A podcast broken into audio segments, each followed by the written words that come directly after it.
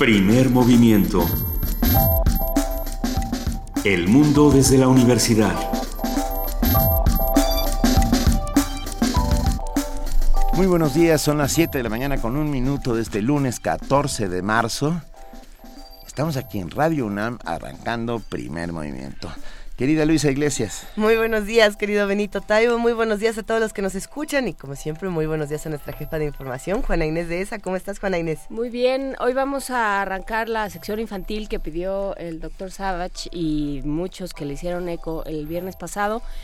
Vamos a poner en redes sociales la la transliteración de una canción japonesa que seguramente conocen o los papás o los niños, que es la del vecino Totoro. Mi vecino Totoro, esta película de los estudios Gilby. El, el, esta película es de las más tiernas que probablemente uno pueda ver, esta pequeña criatura. Es que él, iba a decir el Totoro, pero ¿cómo podemos mencionar? ¿Qué, ¿Qué, es el Totoro exactamente? El Totoro pues es como una bolita de, pelos y de carne que circula por el vecindario. Es, una bolita eh, gris de, de, pelo y bueno, muchos recuerdan estas ilustraciones japonesas de Miyazaki. Miyazaki se vuelve muy famoso, tiene, por ejemplo, el viaje de Chihiro, tiene la película eh, de esta pequeña niña que es una sirenita, pero estoy tratando de recordar cómo se llama. Miyazaki es un gran director que hace muy poco tiempo dijo que ya nunca más iba a volver a, hacer este tipo de películas, este tipo de ilustraciones, y ha generado toda una escuela, la de la princesa Mononoke también, tiene muchas por ahí, ¿no? A ver, perfecto. ¿A qué horas vamos a poner la canción para que los niños lo sepan? En este momento, para todos los niños que están desayunando rumbo a la escuela y tal, búsquenlo en redes sociales, en Facebook, en arroba, primer, arroba P Movimiento en Twitter y en Primer Movimiento en Facebook. Y ahí va a estar la letra y entonces dentro de unos minutos, Benito, van a, poder cantar con nosotros. Todos vamos a cantar. Tenemos hoy mucha información. Diré que arrancaremos con Terremotos y tsunamis. Una conversación con el doctor Jorge, hablando de tsunamis japoneses, conversación con el doctor Jorge Zavala Hidalgo, jefe del Servicio Mareográfico de la UNAM e investigador del Centro de Ciencias de la Atmósfera. Vamos a invitarlos a que participen en la siguiente convocatoria. Se llama Enchula tu organización de la sociedad civil en, el mejor eh, juego de Pimp My Civil Organization. Recuerdan que había muchos programas que tenían el Pimp My en, algún momento. Bueno, lo vamos a platicar con Jimena Rieta Borja, directora de Wingu México. En nuestra nota nacional, agresión a mujeres en la Ciudad de México. Ah, acaba de suceder hace unos cuantos días una agresión que fue grabada y en la que quien fue agredida intentó levantar la denuncia y nunca lo logró. Ah, hay que cambiar este el estado de las cosas sin lugar a dudas. Para ello estará con nosotros hablando Salvador Camarena, periodista, columnista del financiero y amigo de este programa. En nuestra nota internacional vamos a preguntarnos en qué va el conflicto entre Apple contra el FBI. Un recuento de todo este pleito lo vamos a tener con la doctora Cintia Solís, socia del despacho Lex Informática Abogados SC y catedrática de la Secretaría de Marina y el IPN del Poli. Realiza su tesis sobre el tema de cibercriminalidad, un tema que tenemos que tratar porque a todos nos puede tocar, todos, todos somos una persona también en el ciberespacio. Tendremos la participación de la Dirección General de Publicaciones y Fomento Editorial y hoy Guadalupe Alonso, periodista cultural, escritora y productora de televisión, habla sobre su libro Cuaderno Frontera. La poesía necesaria esta mañana le toca a Benito. Benito.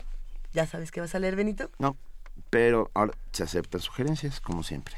Con un enorme gusto, ya saben, estamos en P Movimiento, en Primer Movimiento, y tenemos incluso un número telefónico Así es, es el 55 36 43 39. Ahí, ahí pueden dar la recomendación para Benito el día de hoy. Tendremos la participación del Programa Universitario de Estudios sobre el Desarrollo con Rolando Cordera, su director, que habla sobre poderosos caballeros. Y en nuestra mesa del día vamos a hablar sobre límites y reglamentos, conducir con emisiones. Platicaremos con Luis Gerardo Ruiz Suárez, investigador titular C y responsable del grupo de físico de Físico-Química Atmosférica del Centro de Ciencias de la Atmósfera, para ver todos estos conflictos desde el lado de la ciencia.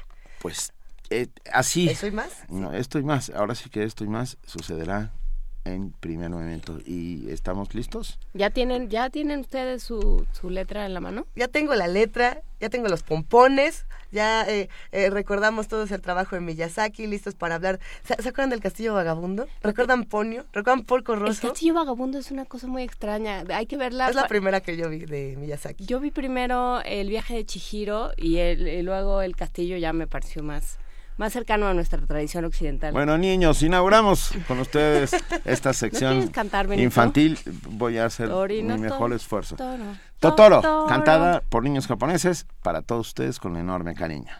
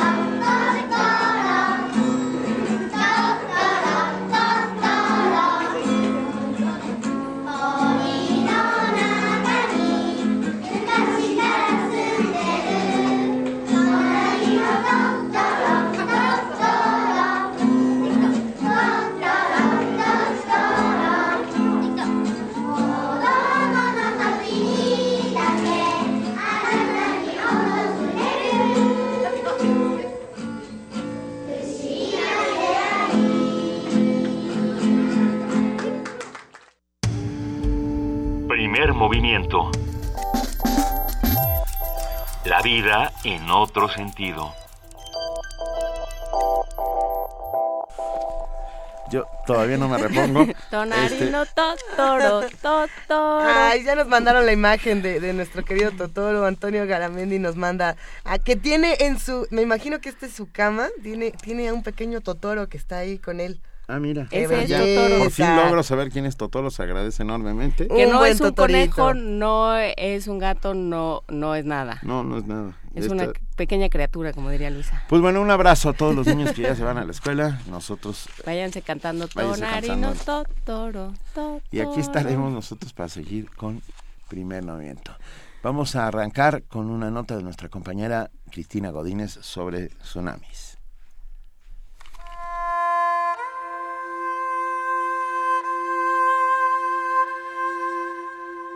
En sus famosos diálogos, Platón describe en Timeo o de la naturaleza cómo desapareció la Atlántida. Mas en los tiempos sucesivos ocurrieron intensos terremotos e inundaciones, y en un solo día, en una noche fatal, todos los guerreros que había en vuestro país fueron tragados por la tierra que se abrió, y la isla Atlántida desapareció entre las olas.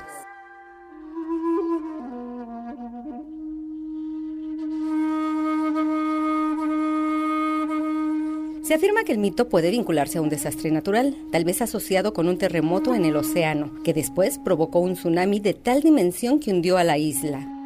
El término tsunami es de origen japonés y se usa para definir al fenómeno que en español conocemos como maremoto. Se trata de una ola con altura superior a la ordinaria que penetra tierra adentro, causada por movimientos del suelo oceánico en sentido vertical.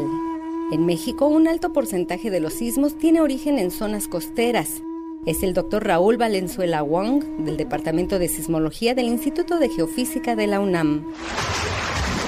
Lo que es la costa de Jalisco, Colima, Michoacán, Guerrero, Oaxaca, Chiapas, inclusive posiblemente hacia el otro lado de Jalisco, hacia el estado de Nayarit, nos encontramos en lo que nosotros llamamos una zona de subducción. Aquí esencialmente lo que pasa es que tenemos el continente, en nuestro caso la placa de América del Norte, y en el fondo del mar tenemos una placa que le llamamos de material oceánico o de corteza oceánica, que por sus características es más densa y tiene la tendencia a meterse por debajo de la placa de tipo continental. Y en estas zonas es precisamente donde se producen los sismos más grandes y también en el caso muy particular de México, donde nosotros podemos esperar la ocurrencia de tsunamis o maremotos. Los parámetros de medición se establecen en función de la altura que la ola puede alcanzar y la penetración tierra adentro. Sobre la alerta de tsunami, el investigador agregó. Si estamos nosotros en la zona donde se produce este sismo, realmente el tiempo que tenemos para emitir una alerta de tsunami es muy corto. De que se produce el sismo a que lleguen las primeras olas, estamos hablando que podrían pasar alrededor de 15 minutos. Lo que se recomienda a la población en esas circunstancias es inmediatamente alejarse de la costa, no y en el otro caso, si es un tsunami transoceánico que le llamamos, pues existen las mediciones que se pueden hacer empleando ciertos sensores de presión en el fondo del mar, pero normalmente eso funcionaría si el maremoto se produjo en otro país, en otra parte. Además de los sismos, otros agentes causales de tsunamis son la erupción de volcanes sumergidos, el impacto de meteoritos, los deslizamientos submarinos y las explosiones nucleares. Para Radio UNAM, Cristina Godínez.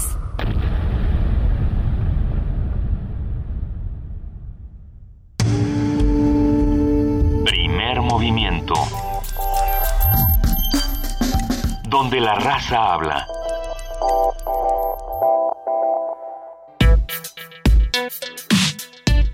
Lunes de Medio Ambiente.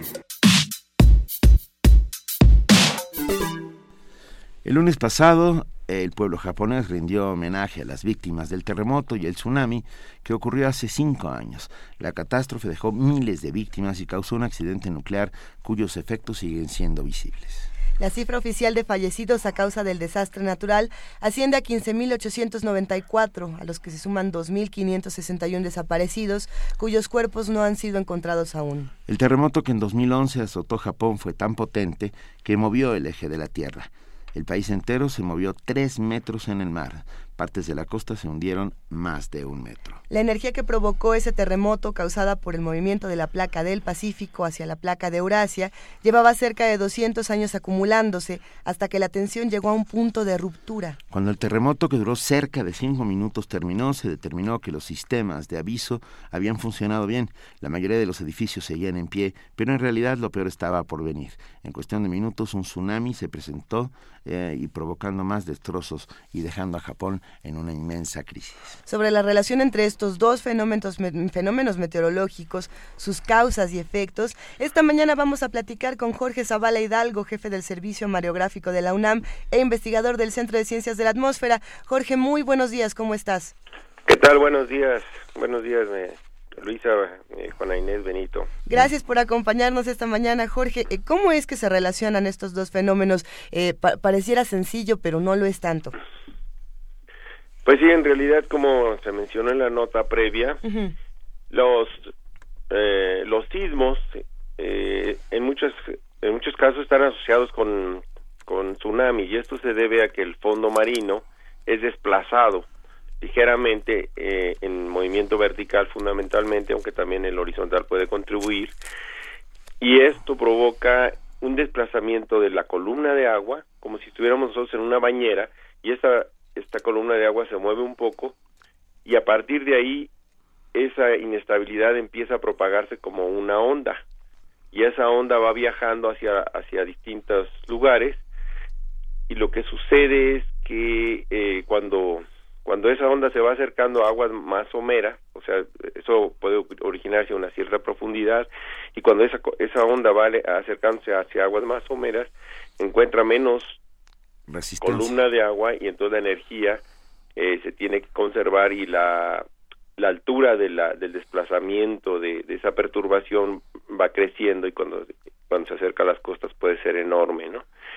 Pues esta, estos movimientos del fondo marino, en el caso de Japón, pues se calcula entre que fue de entre 300 y 400 kilómetros de largo y como 100 kilómetros de ancho, y los desplazamientos en la vertical hasta de 10 metros y entonces eso perturbó el océano y, y, generó el tsunami. Cabe decir que en realidad eh, un, sismo como, como el de Japón, que bueno, una, una intensidad de 9.0, eh, tiene una gran energía y menos del 1% o alrededor del 1% de toda esa energía eh, se utiliza o se traslada hacia la columna de agua y genera el tsunami y eso es lo que lo provoca.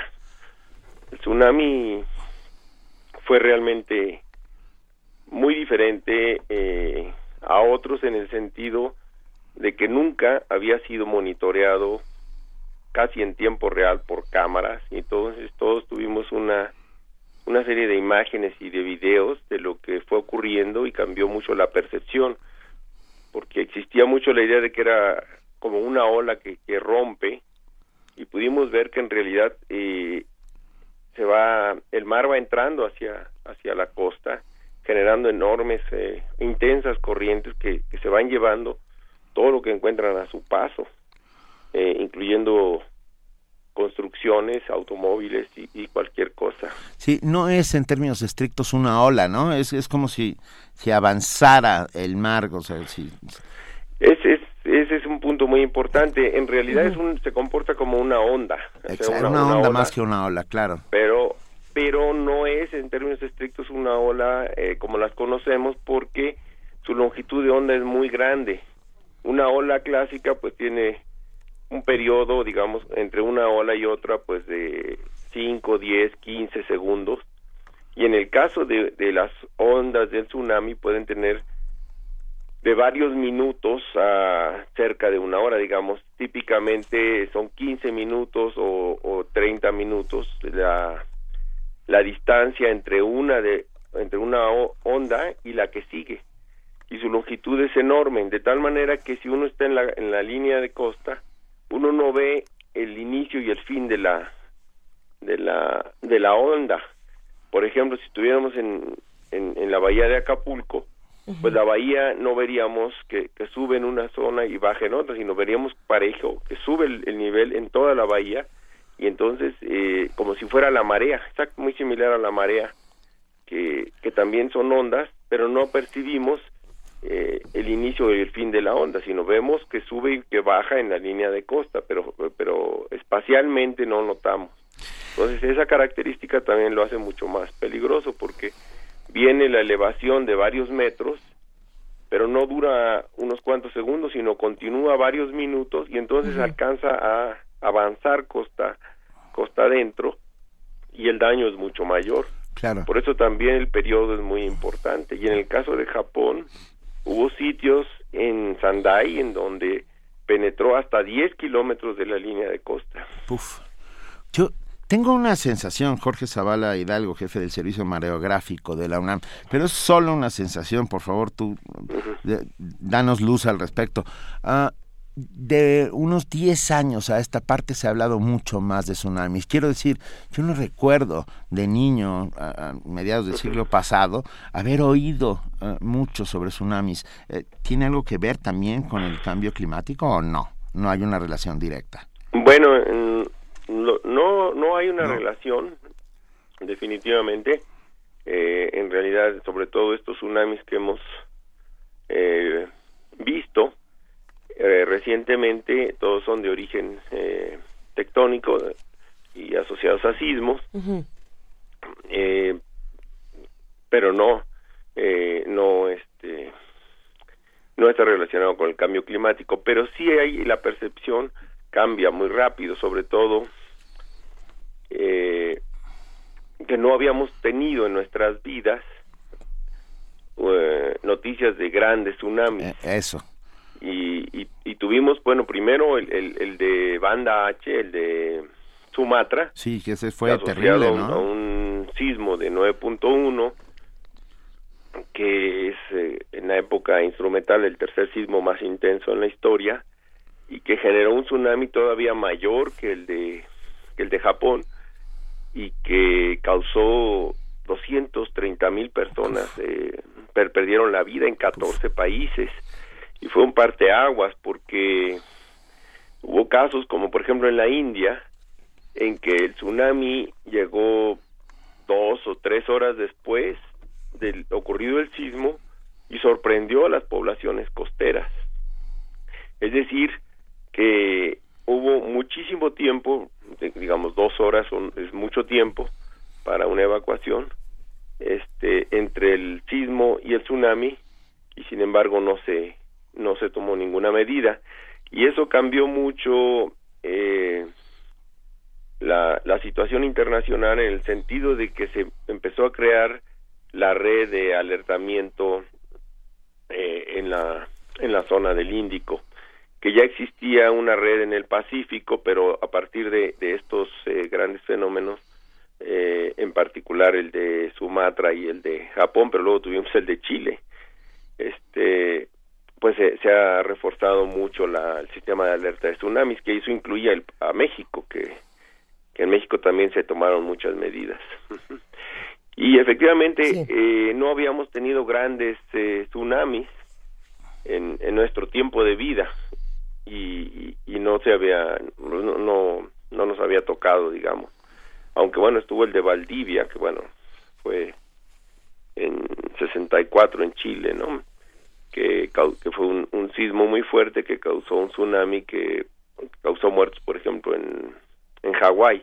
Y de ahí viene la historia del centro de alerta de tsunamis de Hawái que se convirtió finalmente en el centro de alerta de tsunamis de todo el Pacífico, ¿no? Y es, como eh, ha sido el, el, pionero en, en, el, en, el, alertamiento de tsunamis. ¿Son más comunes los tsunamis en el Pacífico que en el Atlántico, Jorge Zavala Hidalgo? Sí, son mucho más comunes porque eh, tenemos el, lo que se llama el cinturón de fuego, que es toda la zona de, en, que las placas tectónicas interactúan, las famosas trincheras, las zonas de subsidencia, de subducción, y en ellas se van generando los los sismos, porque las placas al ir eh, desplazando se van acumulando eh, una tensión y cuando esa tensión se libera, ocurre ocurre un sismo y en, en algunas ocasiones ocurre un tsunami. Pero no no está exento el Atlántico. El Atlántico también tiene historias de, de tsunamis muy importantes. Por ahí hubo uno en, en las Islas Canarias, enorme, asociado a, a, un, a un volcán. Eh, que generó un tsunami gigantesco. Ya ha habido otros tsunamis muy importantes, el, asociado al, la explosión de Caracatoa en ocho, en, bueno, eso no es en el Atlántico, pero en 1883, para decir que no todos son asociados a, a sismos, eh, pero sí en el Atlántico tenemos eh, en la zona de Canarias, pero también más cerca de nosotros en la zona del Caribe. la zona del Caribe eh, recordemos el sismo de Haití. El sismo de Haití ocurrió, eh, eh, digamos, en tierra, pero si hubiera ocurrido un poco más hacia a la parte oceánica, podría haber generado un tsunami de, un tamaño muy importante. Y también todas las, las, zonas volcánicas de las Antillas son potencialmente generadoras de tsunamis. ¿no? Entonces tenemos también el sistema de alerta de tsunamis del Caribe y Golfo de México. Pero efectivamente la mayor parte de los tsunamis que ocurren en el planeta ocurren en el Océano Pacífico. Tenemos algunas preguntas aquí de los radioescuchas. Una de ellas precisamente era eh, cuáles son los principales tsunamis y, cómo es que esos han afectado la historia de, nuestro, de nuestro planeta. Pero también nos preguntan aquí una bien interesante, a ver qué te parece Jorge Zavala. Mayra Elizondo nos dice, ¿me podrían explicar cómo es posible que se mueva el eje de la Tierra con un terremoto? Bueno, en realidad este... ¿Será, ¿Se puede? Sí, ¿Sí? pero son Ah, sí, sí, se puede, pero así ocurrió. En realidad lo que tenemos que pensar es que eh, hay una conservación de, del momento del o de la del, sí del momento angular de la Tierra, de la rotación sobre su propio eje, y entonces hay una distribución de masa.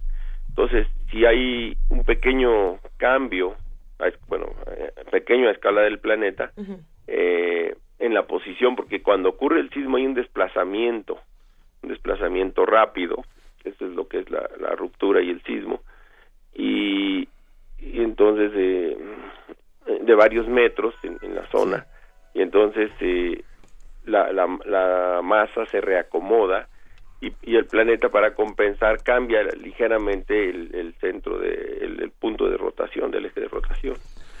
Pero en realidad es producto de la conservación de masa. También nos preguntan nuestros amigos si es lo mismo un maremoto que un tsunami. Sí es lo mismo. ¿Es lo mismo? Sí es lo mismo. Este, el tsunami es la palabra de origen japonés. Okay. Y maremoto pues es esa es ya más, más, nuestra. Este, déjame, déjame preguntarte una cosa, eh, Jorge Zavala Hidalgo. ¿Qué hemos aprendido uh, los seres humanos con respecto a los tsunamis y cómo han cambiado nuestras lógicas de comportamiento por esto que hemos aprendido? Bueno, pues como comentaba, eh, se aprendió eh, realmente cómo es el tsunami, ¿no? De hecho, un compañero eh, escribió una nota diciendo, pues había, por, fin conocimos la, la forma del tsunami, ¿no? Y, y efectivamente la gente eh, se dio cuenta que no era como, como las olas que llegan y rompen, sino que es algo distinto, se pareciera más al desbordamiento de un río, pero enorme, en este caso el mar, que empieza a, arrasar con todo lo que lo que va encontrando a su paso.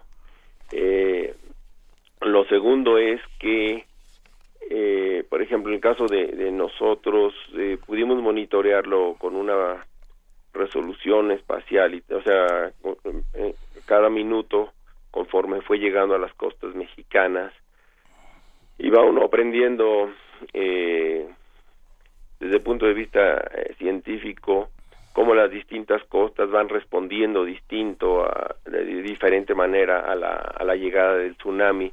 Y esto es muy importante para poder eh, construir escenarios y, probar modelos. Eh, y esto incluso algunas cosas que pues son un poco inesperadas no por ejemplo el caso de México eh, en Cihuatanejo llegamos a tener hasta 1.4 metros por arriba del pronóstico de marea astronómica, que es, es muy alto para, para la distancia en que se encuentra México y que, y que ninguno de los modelos lo, pronosticaba. Es una respuesta muy local, pero eh, son cosas muy interesantes e importantes. Pero también a, nivel nacional eh, se sirvió para que finalmente se implementara el Sistema Nacional de Alerta de Tsunamis, en el cual participan varias eh, eh, dependencias, eh, incluyendo la UNAM, Protección Civil, la Secretaría de Marina, el Instituto Mexicano del Transporte y el CICES, ¿no? Y, en, este conjunto de instituciones conforman lo que es el Sistema Nacional de Alerta de Tsunamis y se ha venido implementando una serie de medidas, ¿no? Para eh, tener capacidad de alertamiento en caso de que ocurra un tsunami y avisar a la, a la población para que pueda evacuar antes de que llegue el tsunami. Aprovechando que estás con nosotros, Jorge Zavala Hidalgo, jefe del Servicio Mareográfico de la UNAM, otro fenómeno del cual yo tampoco había escuchado hasta muy recientemente y ya lo he oído tres o cuatro veces, es este fenómeno llamado mar de fondo. que ha afectado directamente a las costas mexicanas. Ah, ¿Qué podríamos saber? ¿Qué nos puedes contar sobre, sobre este mar de fondo? Bueno, el mar de fondo en realidad son olas, olas producidas por el viento. Lo que sucede es que cuando el viento sopla por grandes distancias, por bastante tiempo en la misma dirección, entonces las olas se van desarrollando eh, mucho en el sentido de que eh, se van organizando en lugar de pequeñas olas, eh, se van formando olas con un periodo más largo y con mayor amplitud. Y eh, una vez que se han formado y salen de la zona en la cual se encuentra el viento que les dio origen, siguen viajando incluso miles de kilómetros y durante varios días y, y llegan a las costas. Y te sorprenden porque puedes tener un excelente día, nada de viento, no hay mal tiempo, este y de repente llegan y rompen. Y es un fenómeno en superficie que afecta las primeras, digamos, hasta decenas de metros de la columna de agua, pero es solamente en superficie. Hemos hemos perdido territorio costero en este país. Ah, lo he, yo lo he notado en algunos lugares donde, a, a, ver, según yo, las playas eran más anchas antes, eran más largas que lo que son ahora. ¿Las mareas han hecho que el mar se acerque más a tierra firme? Bueno, ahí hay varios factores. Uno es que efectivamente la elevación del nivel medio del mar, pues definitivamente va afectando y va erosionando la zona costera. eh, en cada región es diferente porque además de la elevación del nivel medio del mar tenemos movimientos verticales de la corteza terrestre locales y entonces eh, en algunos lugares eso es más grave y en otros es menos grave. Pero también se complica por la construcción de de construcciones en la zona costera eh, mal planificadas y por la construcción de presas, porque las presas lo que hacen es retener, eh, además de, del agua, pues retienen los sedimentos que normalmente llegan y alimentan de sedimento a los deltas y, las, y los deltas pues en realidad son una zona de equilibrio entre aporte de sedimentos y erosión por parte del mar y más o menos hay un equilibrio. Pero cuando se rompe ese equilibrio, pues entonces, eh, digamos, se deja de aportar sedimentos, el mar empieza a avanzar y a erosionar la zona costera. Entonces son todos esos factores que, que están ahí. Hay todavía más preguntas de los radioescuchas, no, no, no vamos a poder compartirlas todas, Jorge Zavala Hidalgo, eh, que compartimos una quizá para cerrar y si te parece bien también nos gustaría despedirnos hablando de lo que está haciendo el Servicio Mariográfico de la UNAM y, pensar cómo, cómo todos podemos acercarnos a este espacio. Eh, una, una para cerrar, nos preguntan en redes sociales si en Chile tiembla tanto o con mucha frecuencia, ¿por qué no hay tsunamis con esa misma frecuencia? Eh, sí hay tsunamis, ¿cómo no? Eh, el tsunami de 64 es uno de los más importantes, el de Valdivia, y luego tuvimos en Chile un sismo en 2014, eh, ¿no? Y otro en 2015, y los dos, el de 2014, pues, no, no estoy, no estoy diciendo mal la fecha. Pero el, primero incluso fue sumamente discutido porque por la actuación de los militares, ¿no? Porque ellos por protocolo eh, evacuaron a sus familias, pero no avisaron a la población y si hubo un tsunami y se dijo que sí iba a haber, que no iba a haber y hubo un titubeo ahí que causó eh, muertes que en teoría pudieron evitarse si se hubiera evacuado y en este último eh, también hubo un tsunami. O sea, sí los hay. Hemos tenido dos, dos, dos sismos recientes eh, muy importantes en Chile. Sí. Que, este, a ver si tengo, que, ambos tuvieron tsunami y el de 64 también causó, causó, causó un, un tsunami importante. Y sí quisiera yo decir que en México hay también antecedentes de de eventos muy importantes, ¿no? Particularmente en uno en Chiapas, digo, perdón, en Oaxaca y Guerrero, eh, más o menos en, 1787, que, se, está asociado a un sismo de, de 8.6 y que han documentado Suárez y Albini, y que se calcula que penetró hasta 6 kilómetros el tsunami entonces, eh, también, pues no hemos oído eh, mucho porque no ha ocurrido en nuestro periodo de vida, pero, pero sí tenemos ese antecedente. Y sismos recientes como el de 85 o el de 57, este, pues tuvieron asociados tsunamis de, de una magnitud relativamente intermedia, pero sí hubo tsunamis asociados, ¿no?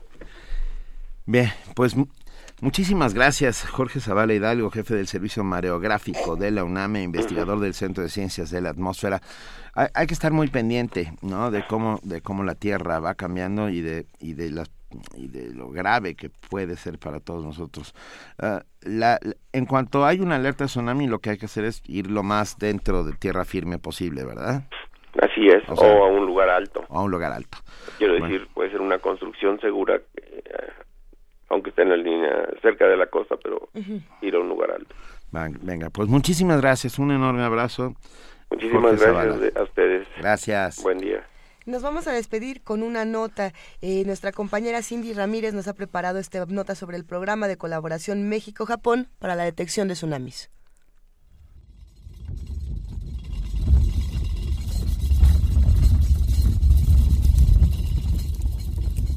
Para comprender la relación entre los sismos de gran magnitud y los tsunamis y brindar herramientas al Centro Nacional de Prevención de Desastres y al Sistema Nacional de Protección Civil para el desarrollo de políticas y programas de prevención, inició el proyecto Evaluación del peligro asociado a grandes terremotos y tsunamis en las costas del Pacífico mexicano para la mitigación de desastres, un acuerdo de colaboración entre la Universidad de Kioto, Japón, y el Instituto de Geofísica de la Universidad Nacional.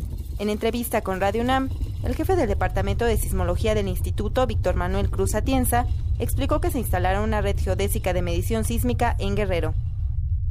La red de observación consistirá en instrumentos de fondo oceánico eh, de dos tipos. Eh, uno serán sismómetros que registrarán la actividad sísmica en el fondo y por otro lado sensores de presión que eh, permiten observar eh, subsidencia o levantamiento del fondo oceánico debido a procesos tectónicos que ahí puedan tener lugar. En el lado de la costa instalaremos GPS diferenciales eh, que permiten medir la posición de los puntos con una precisión de hasta 2 milímetros, además de, de sismómetros también para complementar las observaciones. Las investigaciones iniciarán en abril próximo y tendrán una duración de cinco años. Se espera que conforme avance el proyecto se conozca cuánta energía se acumula en la convergencia de la placa de Cocos con la placa de Norteamérica y así estimar con mayor certeza el peligro sísmico que se puede gestar, ya que desde hace más de 100 años no ha ocurrido un fenómeno de gran magnitud. Y esto se logrará eh, con base en simulaciones eh, computacionales en las que simularemos eh, sismos de gran magnitud, pero también la, la, propagación de múltiples tsunamis en la región, considerando por supuesto parámetros importantes que determinan su propagación como son la batimetría, es decir, la geometría del fondo oceánico y la topografía, que eso determinaría también las zonas de inundables por futuros tsunamis. Te generaremos eh, mapas de peligro con toda esta información que, que pueden ser útiles.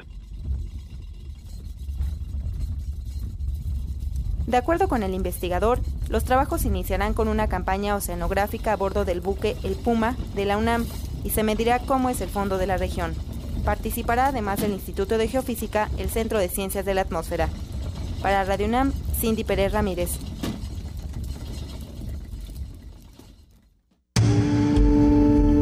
Primer movimiento.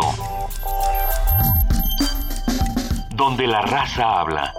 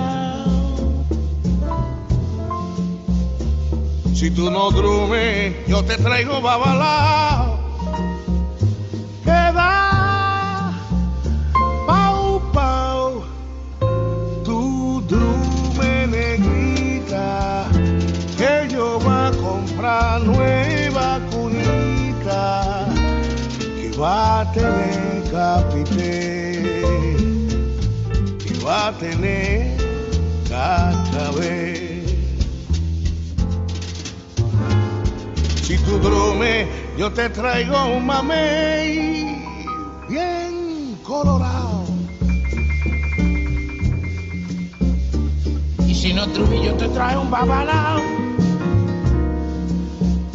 Queda, tu drume negrita,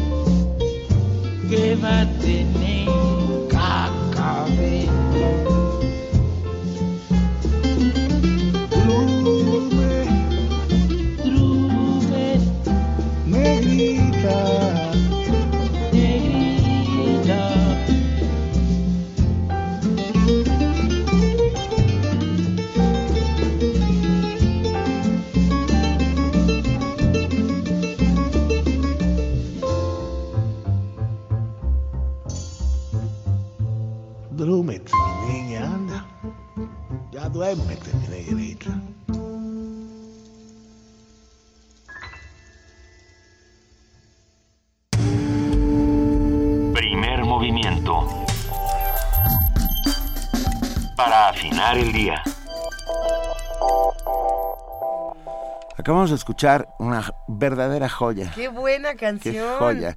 Drume Negrita, esta, esta nana muy caribeña para dormir a la negrita porque si no viene el diablo blanco y le come la colita chacabomba con bola de nieve. Ah, para todos ustedes, con enorme gusto. Fue, la verdad es que yo la disfruté enorme. Y de inmediato Rosa Marta Pontón nos escribe bola de nieve, así como, es todo, ¿no? No, no necesitamos más para amanecer con... Y Jorge Leiva. ¿También? No se midieron con esta magnífica versión del Drume Negrita con el gran bola de nieve. Si tienen alguna recomendación musical, pueden compartirla con nosotros en arroba P Movimiento, en diagonal Primer Movimiento UNAM, o en el teléfono 5536 4339. Yo, yo quería hacer un comentario porque, bueno, no- nos escribió el- nuestro amigo Vázquez, José Luis Vázquez. A ver, Ujú. espérame. sí, sí se llama José Luis. ¿Quién? Eh, ok, para recordarnos que ayer, José Luis Sánchez, perdón, ayer se cumplió un año de la desaparición del programa de Carmen Aristegui en MBS. Ah, y nosotros aquí queremos recordarlo. El martes 13 de marzo, digo, perdón, el 13 de marzo del año pasado, no recuerdo el día de la semana, fue la última transmisión del noticiero que encabezaba Carmen Aristegui. Ah, nosotros desde aquí lo que podemos hacer es conmemorarlo, recordarlo, ah, solidarizarnos con Carmen y con todo su equipo y esperar que muy pronto vuelva a la radio. Es una voz imprescindible en la radio mexicana y sin duda para nosotros sería sería lo mejor que puede pasar que vuelva al espectro radiofónico. Creo que, creo que en este espacio y en muchos otros hemos tenido la misma discusión de qué tan importante es tener más de una voz eh, en las distintas frecuencias, qué tan importante es escuchar a todas las voces para también poder eh, criticarlas, sumarse a lo que dicen. Eh, mm, de- definitivamente recordamos lo que ocurrió con Carmen Aristegui y nos solidarizamos. Un abrazo a Carmen Aristegui, a Claro. Kilian Miret, a todo el equipo de que salió de MBS y que ojalá muy pronto vuelvan a estar aquí con nosotros, junto a nosotros en la radio, haciendo eso que tan maravillosamente saben hacer. Nos vamos a nuestra nota y, y esto está, me gusta. A ver, A ver. Hay, hay un concurso, es un, es que, ¿cómo explicar esto? Wingo saca un concurso donde, donde lo que tienes que hacer es enchular tu organización civil, tu organización de la sociedad civil. ¿Cómo está esto de enchula tu organización de la sociedad civil? Para platicarlo mejor ya está en la línea Jimena Arrieta Borja, ella es directora de Wingu México. Jimena, buenos días. Hola, ¿qué tal? Muy buenos días. Buenos días. Buenos días, Jimena, ¿cómo va todo? Cuéntanos. Gracias por el espacio aquí, levantándome en lunes. Levantándote el lunes. ¿Qué es enchula tu organización de la sociedad civil? Cuéntanos. Bueno, les cuento. Enchula tu organización es un concurso que estamos organizando en Wingu. Wingu es una organización de la sociedad civil también que nació hace siete años en Argentina. Tenemos una oficina ya aquí en Distrito Federal. Lo que hacemos es fortalecer a otras organizaciones de la sociedad civil en temas de tecnología y comunicación. Entonces, como parte de este fortalecimiento, lanzamos este concurso para elegir dos organizaciones mexicanas con las que vamos a trabajar todo 2016 en una transformación punta a punta tecnológica. O sea, es decir, vamos a hacerles un diagnóstico, vamos a determinar cuál es el plan de trabajo y las herramientas que mejor les funcionan a las organizaciones y con base en eso vamos a documentar para que para enchularlas tecnológicamente. Ok. Eh, ¿Y cuándo empezó este concurso? Lanzamos la iniciativa el 23 de febrero. Es una primera fase en la que invitamos a organizaciones que estén legalmente constituidas, es decir, que tengan una asociación civil o fundación, o sean una IAP, y para que llenen un formulario que es una primera fase muy sencilla, está toda la información en nuestra página web. Después de esto, vamos a las que nos mandaron primeramente sus datos a mandarles un formulario un poquito más extenso. ¿Esto para qué? Para determinar cuáles son las necesidades y para ver cuál sería como la organización que estaría mejor preparada para trabajar con nosotros. Nosotros somos un equipo de 25 personas de diferentes perfiles y bueno, todos somos amantes de, del Internet y estamos seguras que estas herramientas pueden potenciar mucho las organizaciones. Ya estamos en la página winguweb.org, ahí es donde se puede encontrar más información y, bueno, vamos a consultarla todos juntos. ¿Qué es lo que ustedes, Jimena, le han visto que le hace falta a, las organizaciones en términos de comunicación a través de redes? O sea, ¿dónde ven eh, cuáles son los principales puntos débiles de la comunicación en redes y la comunicación digital para ciertas organizaciones? Pues mira, tenemos ya siete años trabajando y algo, o sea, un elemento que siempre es como muy constante es el miedo y la resistencia por parte de muchas organizaciones a utilizar herramientas como redes sociales, como marketing digital. ¿Por qué? Porque piensan que es muy caro a veces que tienes que contratar a una persona que esté muy dedicada, que sea experta en esos temas o que este, las herramientas igual tienen un costo muy elevado cuando la mayoría son gratuitas o que tienes que tener cierto expertise, estudiar programación o algo así. Nosotros igual con la labor que hacemos, que es también a través de talleres, de hecho organizamos un festival que es anual que se llama FITS, Festival de Innovación y Tecnología Social. Invitamos a las organizaciones a que conozcan o sea, de primera mano los dueños de las herramientas, o sea, llegan empresas como Google, Microsoft, un montón, ¿para qué? Para que les digan, no es necesario que tengas una una persona dedicada, sino que simplemente tengas, o sea, tengas la apertura para, para incorporar estas herramientas porque no es nada difícil.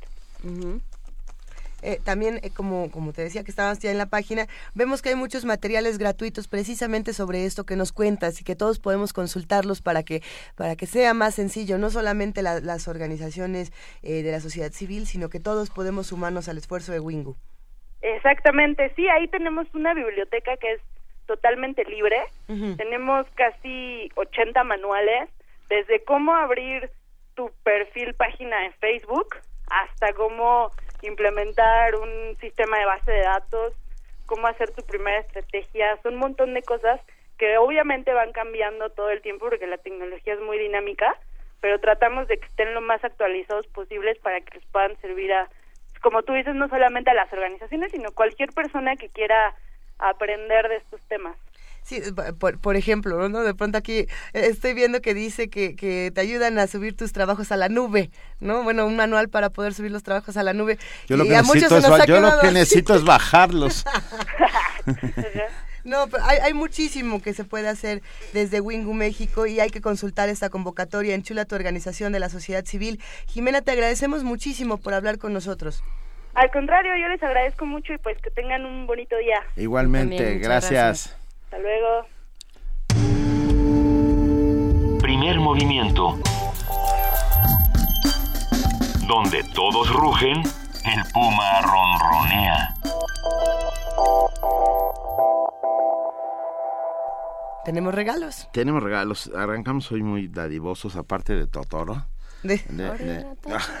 Empieza, cada vez que decimos Totoro eh, va, a haber un momento musical, eso está muy bien. Va, el Instituto Politécnico Nacional, a través de la Dirección de Difusión y Fomento a la Cultura, invita al concierto del trío del Ángel y Rocío, La Voz de la Dulzura. La cita es este hoy, 14 de marzo, a las 8 de la noche, en el Auditorio Ingeniero Alejo Peralta del Centro Cultural Jaime Torres Bodet, ubicado en Avenida Wilfrido Macié, eh, sin número, casi esquina con la Avenida Instituto Politécnico Nacional, en Zacatenco. A ver, tenemos cinco cortesías dobles para el público. Eh, lo único que hay que hacer es llamar por teléfono al 55 36 43 39 y se recogen una hora antes del concierto ahí mismo en taquilla. Llámenos quien quiera ir a ver eh, el concierto del trío del Ángel y Rocío, la voz de la dulzura, ahí en Zacatenco. Y están cordialmente invitados por nuestros amigos del Poli. Cinco cortesías dobles al 55 36 43 39. Y vamos a regalar después, más adelante, también boletos para que se vayan al teatro. Estén pendientes porque si les gusta Irving Welsh, esto también les va a gustar. Ah, mira. Eh, eh, pronto, después, en la siguiente hora, vamos a tener boletos para el teatro que esperemos les gusten. Mientras tanto, ¿qué les parece si escuchamos una cápsula del Festival de Música de Morelia? Esto es eh, de, de, Dulce García, nuestra compañera que se ganó el premio, un premio importante de periodismo, gracias a estas cápsulas que vamos a volver a escuchar. Así, se escucha se Morelia. Escucha Morelia.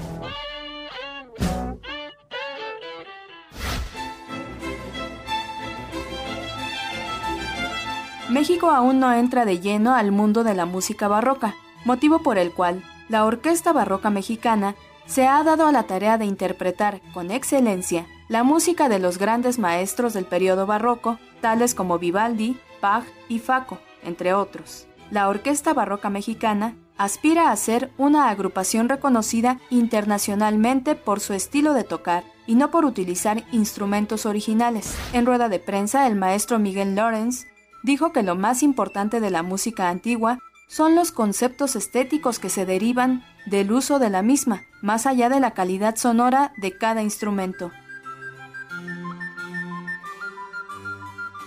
La Orquesta Barroca Mexicana cuenta con talentos jóvenes que buscan atraer nuevos públicos, utilizando la tradición musical mexicana combinada con la modernidad. En el marco del Festival de Música de Morelia, Miguel Bernal Jiménez, la Orquesta Barroca Mexicana se presentó en la Biblioteca Pública de la Universidad Michoacana de San Nicolás de Hidalgo, inmueble de estilo barroco tableado del siglo XVII y edificado en cantera rosada. Radio UNAM, Dulce García. Primer movimiento. Escucha la vida con otro sentido. Nos quedan todavía un par de minutos para compartir lo que nos han dicho en redes sociales, para seguir platicando de música, de peticiones, de recomendaciones, de poesía necesaria. Bueno, tenemos de todo por aquí, pero Vanguardia Vieja y si no me equivoco también nuestro querido amigo Gustavo Martín, a los dos le mandamos un abrazo. Nuestro chelista de cabecera.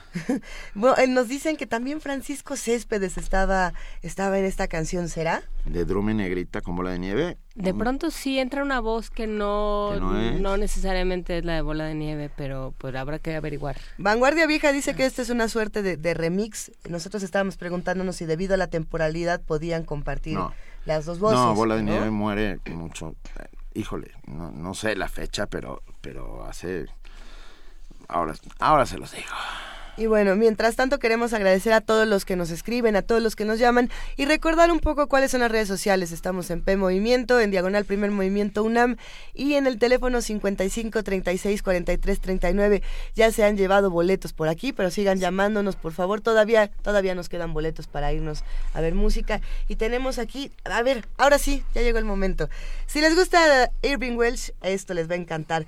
El Instituto Politécnico Nacional, el Poli, a través de la Dirección de Difusión y Fomento la Cultura, nos está invitando a escena teatral, adaptación de la novela Transpotting, La vida en el abismo, argumento original, como ya les decíamos, de Irving Welsh.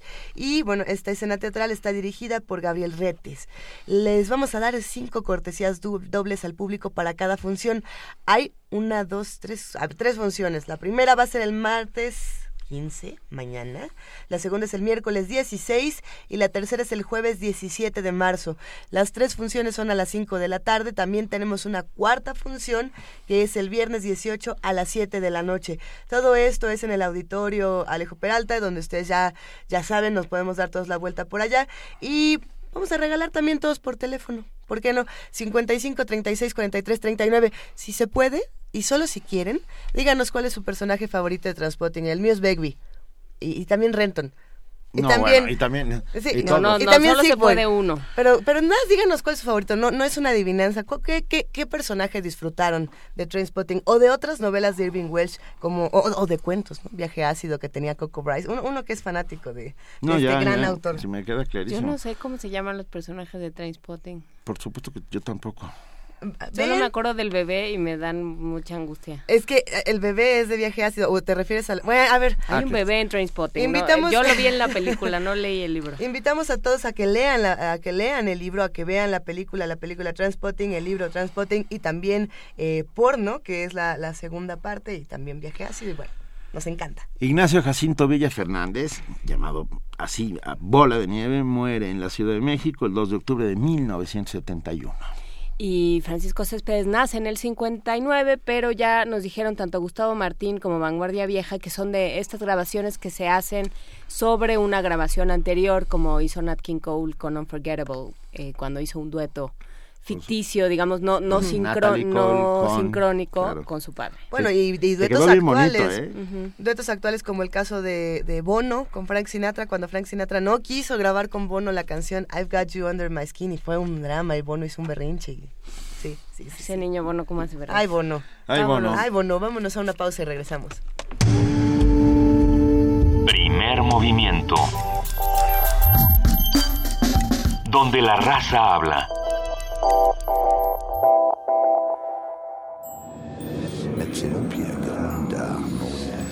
Palabras a través de una bocina de tres huesos. Micrófonos de carne con base en energía eólica. Y una producción de contenido poético y sonoro. Radio UNAM te invita a la sala Julián Carrillo a disfrutar de los diálogos con las poéticas experimentales en el Radio Poemario. Trance poético experimental. Cuatro sesiones, cuatro invitados y todos los de la audiencia. Marco Antonio Campos, José María Espinaza Eduardo Langagne y Carlos de Alba compartirán su vena poética los miércoles de marzo a las 20 horas en la sala Julián Carrillo de Radio UNAM. Adolfo Prieto 133, Colonia del Valle, cerca del Metrobús Amores. Entrada libre. Radio Poemario. Trance poético experimental. Radio UNAM invita.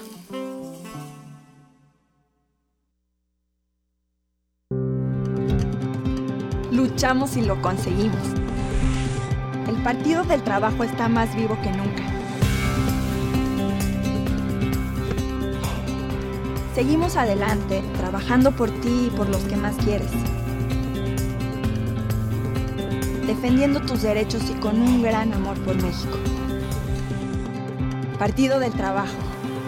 Esta bandera no la baja nadie. Doctor, la verdad, por favor. Mm, Ya había visto algo así. Pues ¿dónde anda metiendo el ojo? Ay, pobre. Doctor, ¿qué tengo? Tiene el ojo cuadrado. ¿Cuadrado? Fue al MAC, ¿verdad? Mm, sí. Nadie sale como entró. Museo Universitario Arte Contemporáneo. MUAC. Te dejará con el ojo cuadrado. UNAM. Redes sociales, blogs, Spotify, YouTube. Ay, vaya que hay muchas opciones, pero ¿cuál me conviene? ¿Cuál se adapta mejor a mi trabajo artístico? Tiene que ser directo y que lo conozcan más personas. Radio UNAM te invita al taller Gestión de Proyectos Culturales, el cual será impartido por la consultora en comunicación Carolina Montiel Navarro. Los cursos tendrán lugar en la sala Julián Carrillo los lunes y miércoles de abril a mayo. Informes e inscripciones en Extensión Cultural de Radio UNAM. Teléfonos 5623-3271 o 5623-3272 de lunes a viernes de 11 a 15 horas y de 17 a 19 horas. Adolfo Prieto 133, Colonia del Valle. Radio UNAM invita.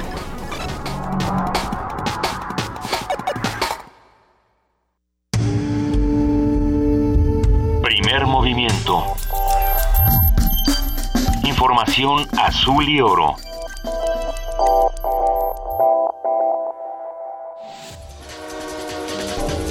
corte informativo.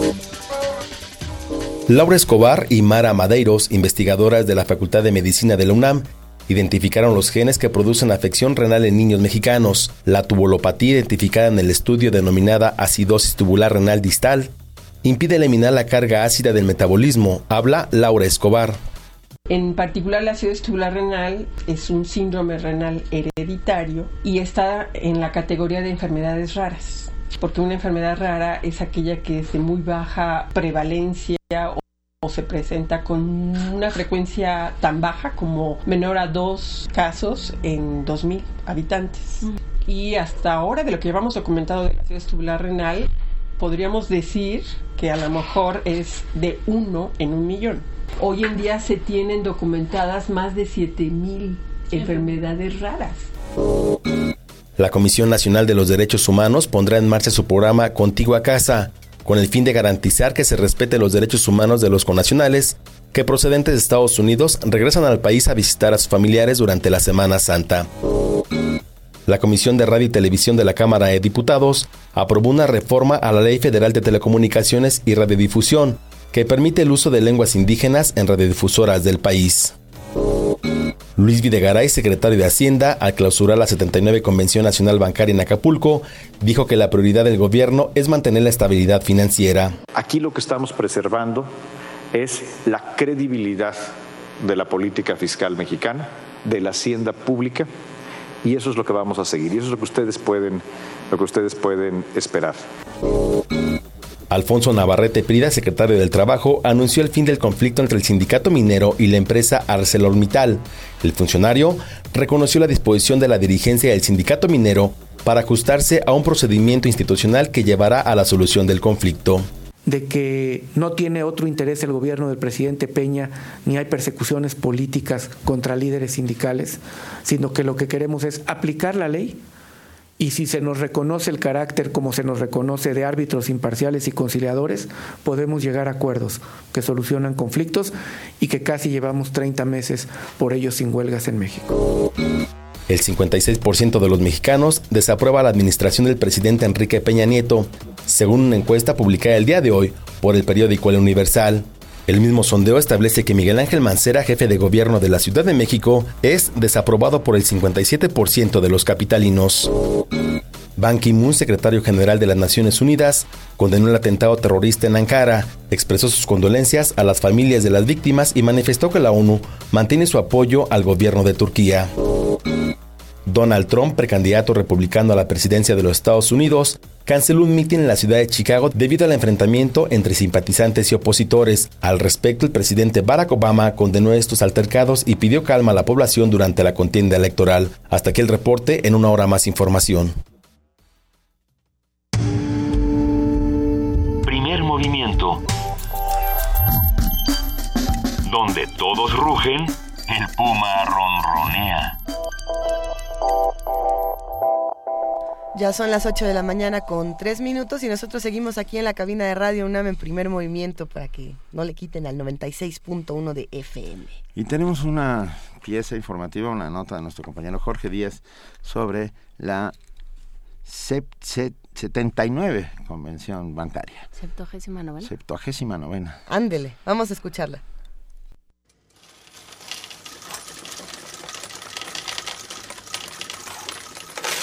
Los banqueros de México concluyeron su 79 convención anual el pasado viernes. Acompañados por funcionarios del gobierno federal, hablaron de la situación financiera nacional, los factores externos que aquejan a nuestra economía y hasta se dieron tiempo para referirse a la eventual candidatura presidencial de Donald Trump en Estados Unidos. I hope not. I truly hope. También revisaron la nueva regulación para los bancos sistémicos que entrará en vigor en mayo próximo, que según información oficial dará certidumbre a los ahorradores. También se dio a conocer que la banca nacional rebasó su máximo histórico en el otorgamiento de créditos a personas físicas y morales. El académico de la FES Aragón, Román Moreno Soto, explica. Banqueros el día de ayer en su reunión ensaltaron la, esta cuestión de que durante los 15 años en nuestro país han tenido un crecimiento, eh, digamos que es eh, considerado histórico. Tan solo el año pasado pudieron rebasar el nivel histórico de los cinco puntos porcentuales con respecto al PIB. Sin embargo, el académico aclaró que esos créditos, según estudios de la UNAM, no llegan a la población más necesitada. En cuanto a la penetración financiera en materia de créditos privados, y eh, eh, ahí la tasa de crecimiento promedio en ese, en últimos periodos ha sido del 15%. La mayor parte de las unidades económicas de nuestro país no son financiadas por la banca comercial, sino que son financiadas por proveedores. Eh, tenemos nosotros eh, alrededor de 15 cooperativas de ahorro y préstamo que han sido detenidas por, por los organismos financieros de este país para que puedan ser aprobadas y puedan llegar a digamos, con una penetración que la, banca comercial, sobre todo la transnacional, no, no llega, que es hacia los sectores populares, a los cuales pues esa banca no le otorga créditos. Los dueños de los bancos afirmaron que Pemex sigue siendo una empresa solvente a pesar de la caída internacional en el precio del petróleo. Para ellos, no es lo mismo que Pemex carezca de liquidez a que sea insolvente. El Banco de México, por su parte, dio a conocer que en abril iniciará el sistema de pagos interbancarios en dólares para beneficiar a las empresas en sus operaciones con proveedores, tanto nacionales como extranjeros. En conclusión, mientras los banqueros afirman que el gobierno federal ha privilegiado la estabilidad económica a pesar de los costos que conlleva un entorno volátil y complejo, la economía informal crece como la espuma. Para Radio UNAM, Jorge Díaz González. Hay tamales, tamales calientitos. Primer movimiento.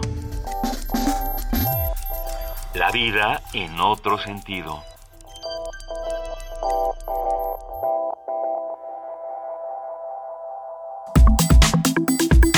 Nota Nacional. 8 de la mañana con 7 minutos. Estamos a punto de nuestra nota nacional. Eh, vamos a dar una breve introducción mientras eh, contactamos a nuestro querido amigo Salvador Camarena, ustedes lo conocen, columnista del financiero, periodista, y bueno, va a hablar sobre esta agresión a las mujeres en la Ciudad de México. Ustedes recuerdan lo que pasó el Día Internacional eh, de la Mujer con Andrea Noel, la, la periodista que, que publica este video. ¿Por qué no platicamos con Salvador Camarena? Salvador, muy buenos días. Hola, muy buenos días, ¿cómo están? Qué gusto saludarlos. Buenos días a todo el auditorio de Radio NAM. Buenos Qué días, gusto Salvador. comenzar la, la semana juntos. Eh, es un verdadero Igualmente, gusto. es un placer, como siempre. Bueno, abajo el América, ¿eh? Que- No. Nomás para que quede claro. Muy bien. Ya hecha, Ok. hecha este posicionamiento. Exacto, uno le va al Atlas, pero eso no, no quita que sea un motivo de frustración, que pierdan las chivas frente al América. Muy bien. Adelante, Salvador. Hecho eso, pasemos a lo serio. Ujú. Eh, a principios de los años 2000, eh, tuve la oportunidad de, de ser corresponsal para el Universal en la ciudad de Nueva York. Eh, por, eh, por aquel entonces, eh, seguramente muchos de los amigos del auditorio tendrán eh, acceso, familiaridad o incluso ah, habrán desarrollado algún gusto por los tabloides. Me parece que en la Ciudad de México, por desgracia, solo tenemos tabloides eh, que cubren, digamos, o que explotan la nota roja y algunos otros temas relacionados al sexo. Eh, en cambio, en ciudades como Londres, en ciudades como Nueva York, incluso hay una versión muy buena en Alemania, eh, existen los tabloides populares, el Daily Mirror, en, el caso de Londres, eh, es mi favorito, y en Nueva York eh, compiten, por supuesto, el New York Post y el Daily News. Eh, recuerdo perfectamente que a principios de los años 2000, eh, una joven canadiense sufrió un asalto, el robo de su bolso en una calle del, del Alto Manhattan, ya sea cualquiera sabe que son eh, zonas residenciales, zonas exclusivas. Y bueno, llamó mucho la atención un asalto de esta naturaleza.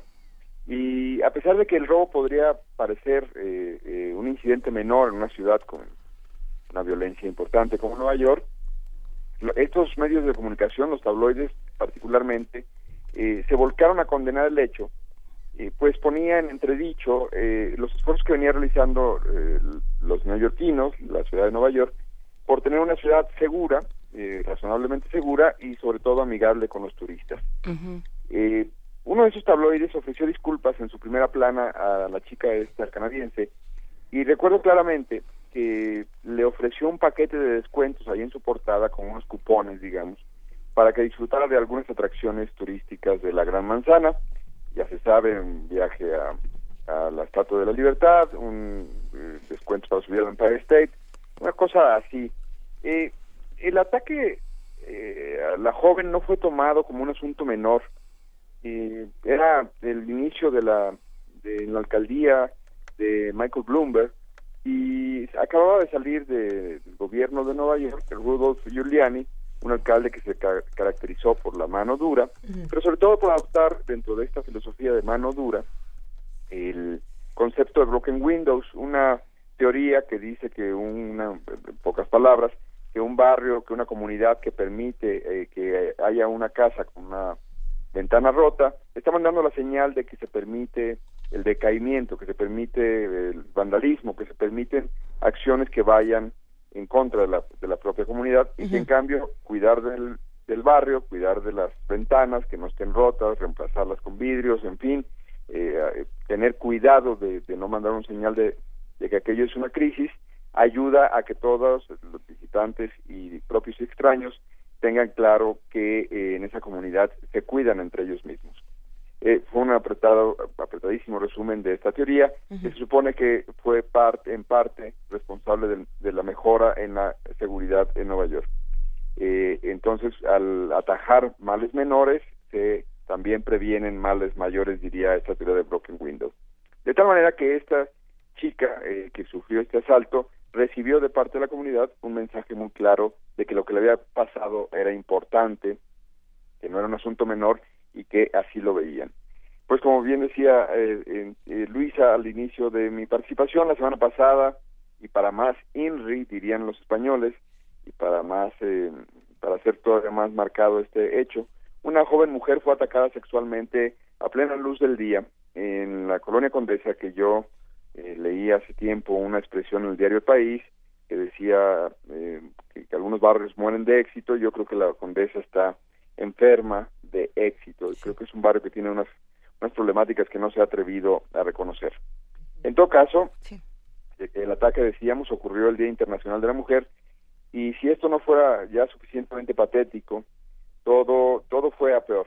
Eh, la deficiente atención a las víctimas de este tipo de, de delitos que la agraviada atestiguó en el Ministerio Público. Ella recibió atención, ella lo ha, la- lo ha conversado eh, con algunos medios, entre ellos el país. Ella recibió una atención, pues varios funcionarios se le acercaron ya que hizo en las redes sociales toda una denuncia de esto y eh, sabemos que en ocasiones eso funciona como una manera para que cuando uno tiene que tramitar luego algunas cosas, las autoridades o eh, las entidades también privadas tengan más atención si uno ve que ha generado, si ven que uno ha generado suficientemente un ruido en las redes sociales.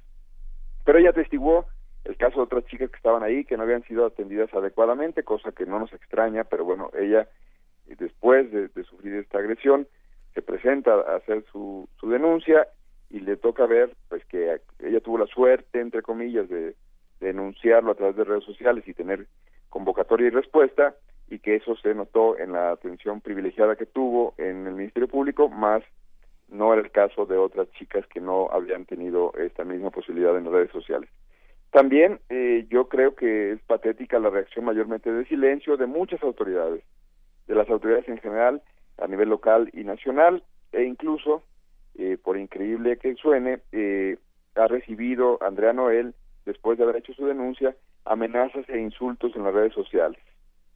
Incluso por ahí un portal que se dice, eh, editan algunos periodistas, eh, ha hecho una especie de texto para eh, justificar, entre comillas, que bueno, estas cosas pasan eh, en las calles de la Ciudad de México. Ese texto creo que se llama Las cinco dudas sobre la agresión sexual a Andrea Noel. Una cosa increíble, increíble que eso se edite por parte de periodistas. Por supuesto que en Nueva York, eh, tanto cuando ocurrió el incidente de la chica canadiense a principios del siglo XXI, como hoy, los turistas no están exentos de eh, ser víctimas de un robo, y que también en Nueva York ocurren todos los días crímenes graves, hay homicidios, por supuesto. Pero en el caso de la chica canadiense, a mí me pareció muy, muy eh, claro cómo la comunidad envió un mensaje donde manifestaban algo parecido a estamos apenados de lo que te ocurrió, queremos resarcir, resarcirte no, no porque nos traigas mala publicidad, sino porque eh, esa no es la ciudad que queremos ser. Y si hiciéramos un paralelo con respecto al mensaje que enviamos en el caso de Andrea Noel, pues yo creo que estamos enviando un mensaje de que somos la sociedad de la doble moral. Somos la ciudad donde el discurso de la vanguardia en cuestión de derechos, por ejemplo el matrimonio gay, convive sin mayores ascos con la violencia en contra de las mujeres. Eh, tomo aquí cifras del periódico El País, que al hacer una cobertura del caso de Andrea Noel, refiere que hay 72% de mujeres que en la Ciudad de México denuncian haber sufrido algún tipo, algún tipo de violencia sexual. Y también traigo a colación, recomiendo la columna de la semana pasada de Carlos Push, donde decía que no, no hay nada que festejar cuando el gobierno de la ciudad pone en marcha o inaugura o anuncia la entrada en funcionamiento de eh, autobuses de color rosa exclusivos para mujeres, porque señala que tenemos que separar a las mujeres para cuidarlas, que no podemos eh, cuidarlas y respetarlas en el mismo ambiente de convivencia hombres y mujeres, sino que tenemos que segregarlas. Eh, yo creo que eh, ese es el mensaje que estamos enviando, eh, tenemos una doble moral, festejamos, celebramos que se han cumplido años, seis años del matrimonio gay, y por otra parte no podemos eh, combatir adecuadamente la violencia en contra de las mujeres. Otro mensaje que estamos enviando sería el de una ciudad de oportunidades perdidas, y el caso de Andrea, cuya voz ha evidenciado además el odio machista ante quien reclama un derecho, no se convierte en un revulsivo si con este caso no entendemos, creo que estaremos condenados a que las mujeres vivan bajo una doble amenaza. Una que les diría, saben, sábete, mujer, que en efecto eres vulnerable y sábete además inerme. Nadie verá por ti y si denuncias te irá peor. Cualquiera que se dé eh, una vuelta por la cuenta de Andrea Noel en Twitter que ya ha hecho una defensa muy valiente, muy puntual de su caso, de su denuncia y, apreciará lo patéticos, lo lamentables de varios de los mensajes que ella ha puesto ahí eh, como eh, parte de esta denuncia, es decir, mensajes que le han llegado a ella donde la atacan y ella los ha, los ha publicado para que quede constancia de esa esa respuesta que ha tenido eh, en parte a lo que ella sufrió en las calles de la colonia Condesa.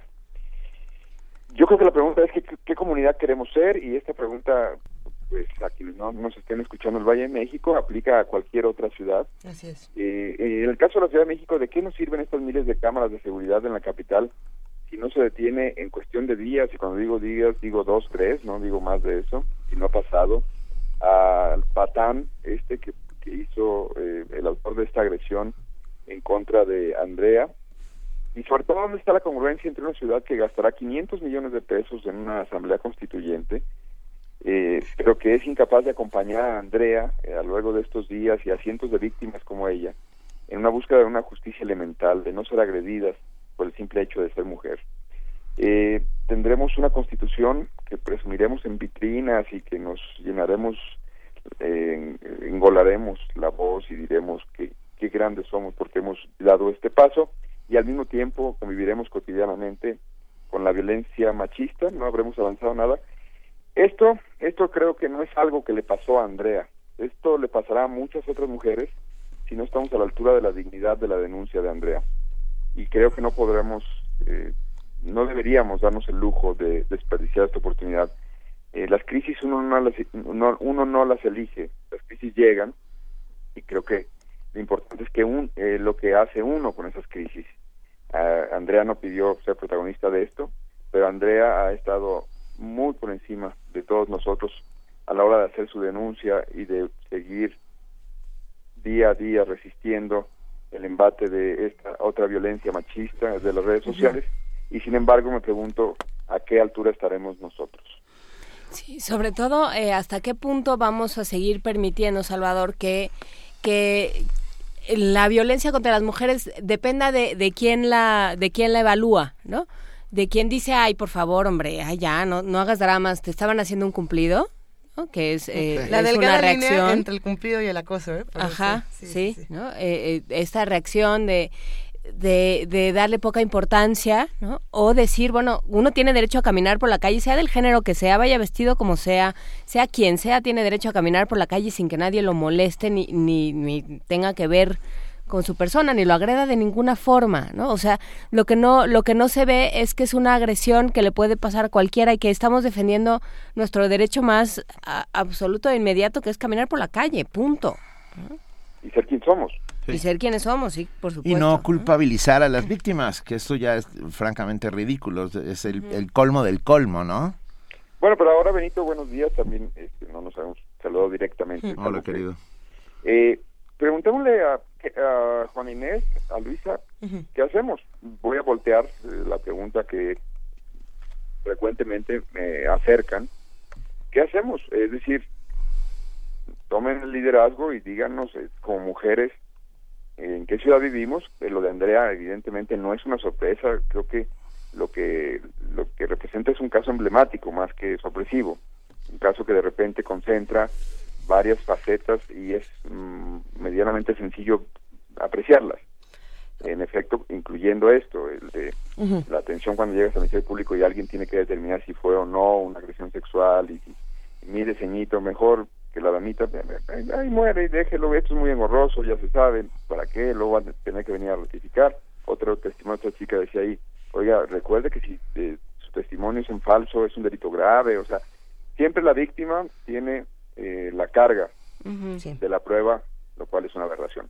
Pero regresando al punto, eh, Lisa, Juan Inés, ¿qué hacemos? ¿Qué hacemos? Ahí yo, yo creo que hay muchas respuestas a, lo que acabas de preguntar, Salvador. En el caso de Andrea, solidarizarse y seguir haciendo ruido, pero esto creo que ocurre en el caso de muchas otras cosas. En el momento en el que nosotros invisibilizamos esto, eh, lo normalizamos, ¿no? Entonces, eh, hay muchas campañas que uno puede hacer desde redes sociales hasta en las calles, donde tratas de precisamente visibilizar este tipo de violencia. Una de ellas, por ejemplo, fue hace unos meses cuando el hashtag ropa sucia uh, hablaba precisamente del acoso, no solamente en las calles, sino de los mismos intelectuales eh, que supuestamente tendrían que tener otro tipo de voces y otro tipo de críticas. Y bueno, eh, las mujeres denunciaban precisamente ese tipo de acosos, ¿no? Este fue el hashtag eh, ropa sucia, pero hay muchos y yo creo que, que precisamente pues por ahí está, el caso es seguir haciendo ruido de estas cosas, no dejar que se queden en el olvido. Pero no sé, Juan Inés también me imagino que tendrá otra, otra teoría. No, pues yo creo que denunciar, lo que pasa es que sí, termina siendo, te, termina convirtiéndose en una enorme montaña de, victimización, pues, ¿no? O sea, no solo pues, sufres la agresión, sino que tienes que ir a, de, a, declarar, te tienes que topar con alguien que te diga, no, hombre, no, pero ¿para qué? ¿No? Ah, ya déjelo, ¿no? No, no sea intensa. Eh, y, y, bueno, pues es que sí, ¿no? O sea, sí hay una agresión y sí hay un ejercicio de la fuerza por parte del otro. Sí, por supuesto. Y, en, en, y además, ¿sabes qué? Hay, hay, hay complicidad. A ver. Uh, Rafa Olmedo, por ejemplo, nos escribe y dice, hay videos de unos pseudobromistas que agreden en la calle, bajan calzones, y dice, vean la cantidad de likes. Eso es complicidad. El ponerle un like a alguien que hace semejante barbaridad es complicidad. Y esto debería ser Uh, bueno, de alguna manera regulado, pues, ¿no? O sea, tendríamos que hacerles el vacío, o, o, no solo eso, la denuncia y luego el vacío a los que le ponen like a semejante imbecilidad, pues, perdón, pero sí me ofendo un poco. Y, y preguntarnos de, desde dónde es que comienza este tipo de violencia, ¿no? Porque nos quedamos generalmente en la reflexión de si la violencia empezó en el momento en el que le bajo la falda a una mujer en la calle, pero precisamente el, la discusión va mucho más hacia dentro de las estructuras de nuestra sociedad, eh, las estructuras que bien hemos repetido heteropatriarcales las estructuras que bueno, vienen desde las bueno, autoridades. Bueno, pero ahorita escuchando esto último, a lo mejor podríamos hacer algo este, al revés. Porque ya estoy escuchando a alguien que diga que el problema es cultural. No, no, no, no, ya, ya, nos vamos a ir a, a, a, pues a, un muro de lamentos de decir, bueno, no, no podemos hacer nada. Pero, a ver, ¿dónde comienza esto o dónde termina? Mejor, ¿dónde termina?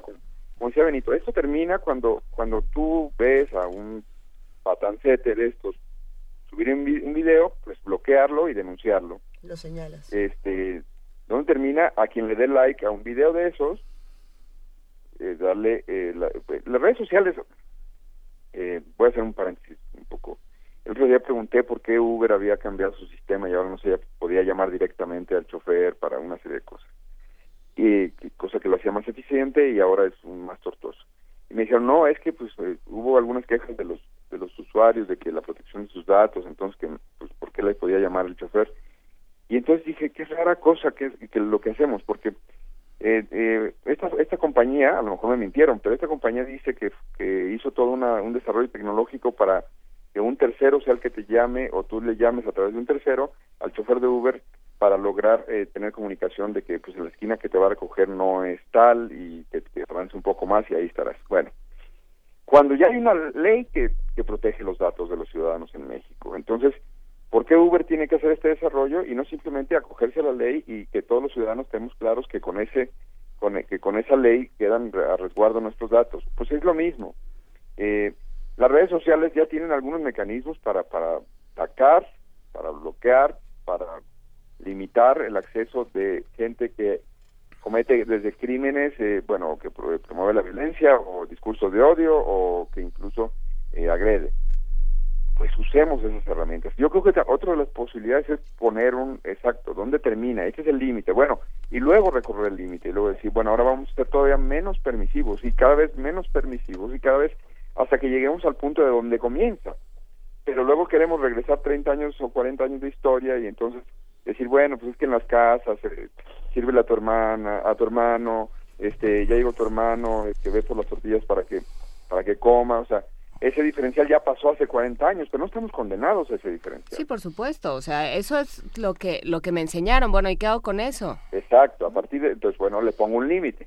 Eso me enseñaron, pero estaba mal o en su momento obedeció a ciertos patrones que mm, estaban mal, pero eran permisibles por una serie de cosas. Bueno, pues ya no y ya no, y, entonces me reeduco y nos reeducamos entre todos y nos ponemos límites entre todos. Y más vale que nos reeducamos, porque si no seremos una sociedad condenada al absoluto fracaso, una sociedad de bárbaros. Pues literalmente, y yo creo que hay que, como decía Luis, hay que acompañar a Andrea, no hay que soltar no, No, y ahí estamos. No hay, que, no hay que verlo como un asunto menor, o sea, ¿qué comunidad queremos ser? ¿Una donde pase esto a las mujeres? Yo, perdón, no este, no sé qué pueda contribuir, pero, pero mantenerme al, tanto y estar presente en esa discusión es algo que en principio me gustaría este, eh, sí eh, no soltar eh, ese ese asunto como uno más que pasa en la ciudad del doble discurso. Completamente de acuerdo. Muchísimas gracias por estar con nosotros esta mañana, Salvador Camarena, y gracias a todos los que nos han escrito mientras hablabas, solidarizándose con Andrea y diciendo, a ver, Héctor Atarrabia dice, no solo es una imbecilidad, repugnante, me cuestiona el derecho a la existencia de sujetos tales. Pero hablábamos de los likes dados a, a las, pseudo bromas, no al hecho en sí mismo. Pero bueno. Ah, tendremos mucho que, hacer, mucho que avanzar y mucho por observar. Por lo pronto, la solidaridad absoluta con Andrea Noel, uh, todo primer movimiento se pone a su lado ah, y la denuncia obligada, sin lugar a dudas. Les mando un abrazo. Muchas gracias. Un gran abrazo, Salvador. Hasta luego. Seguimos en el tema. Chao. Bye. Primer movimiento donde todos rugen, el puma ronronea.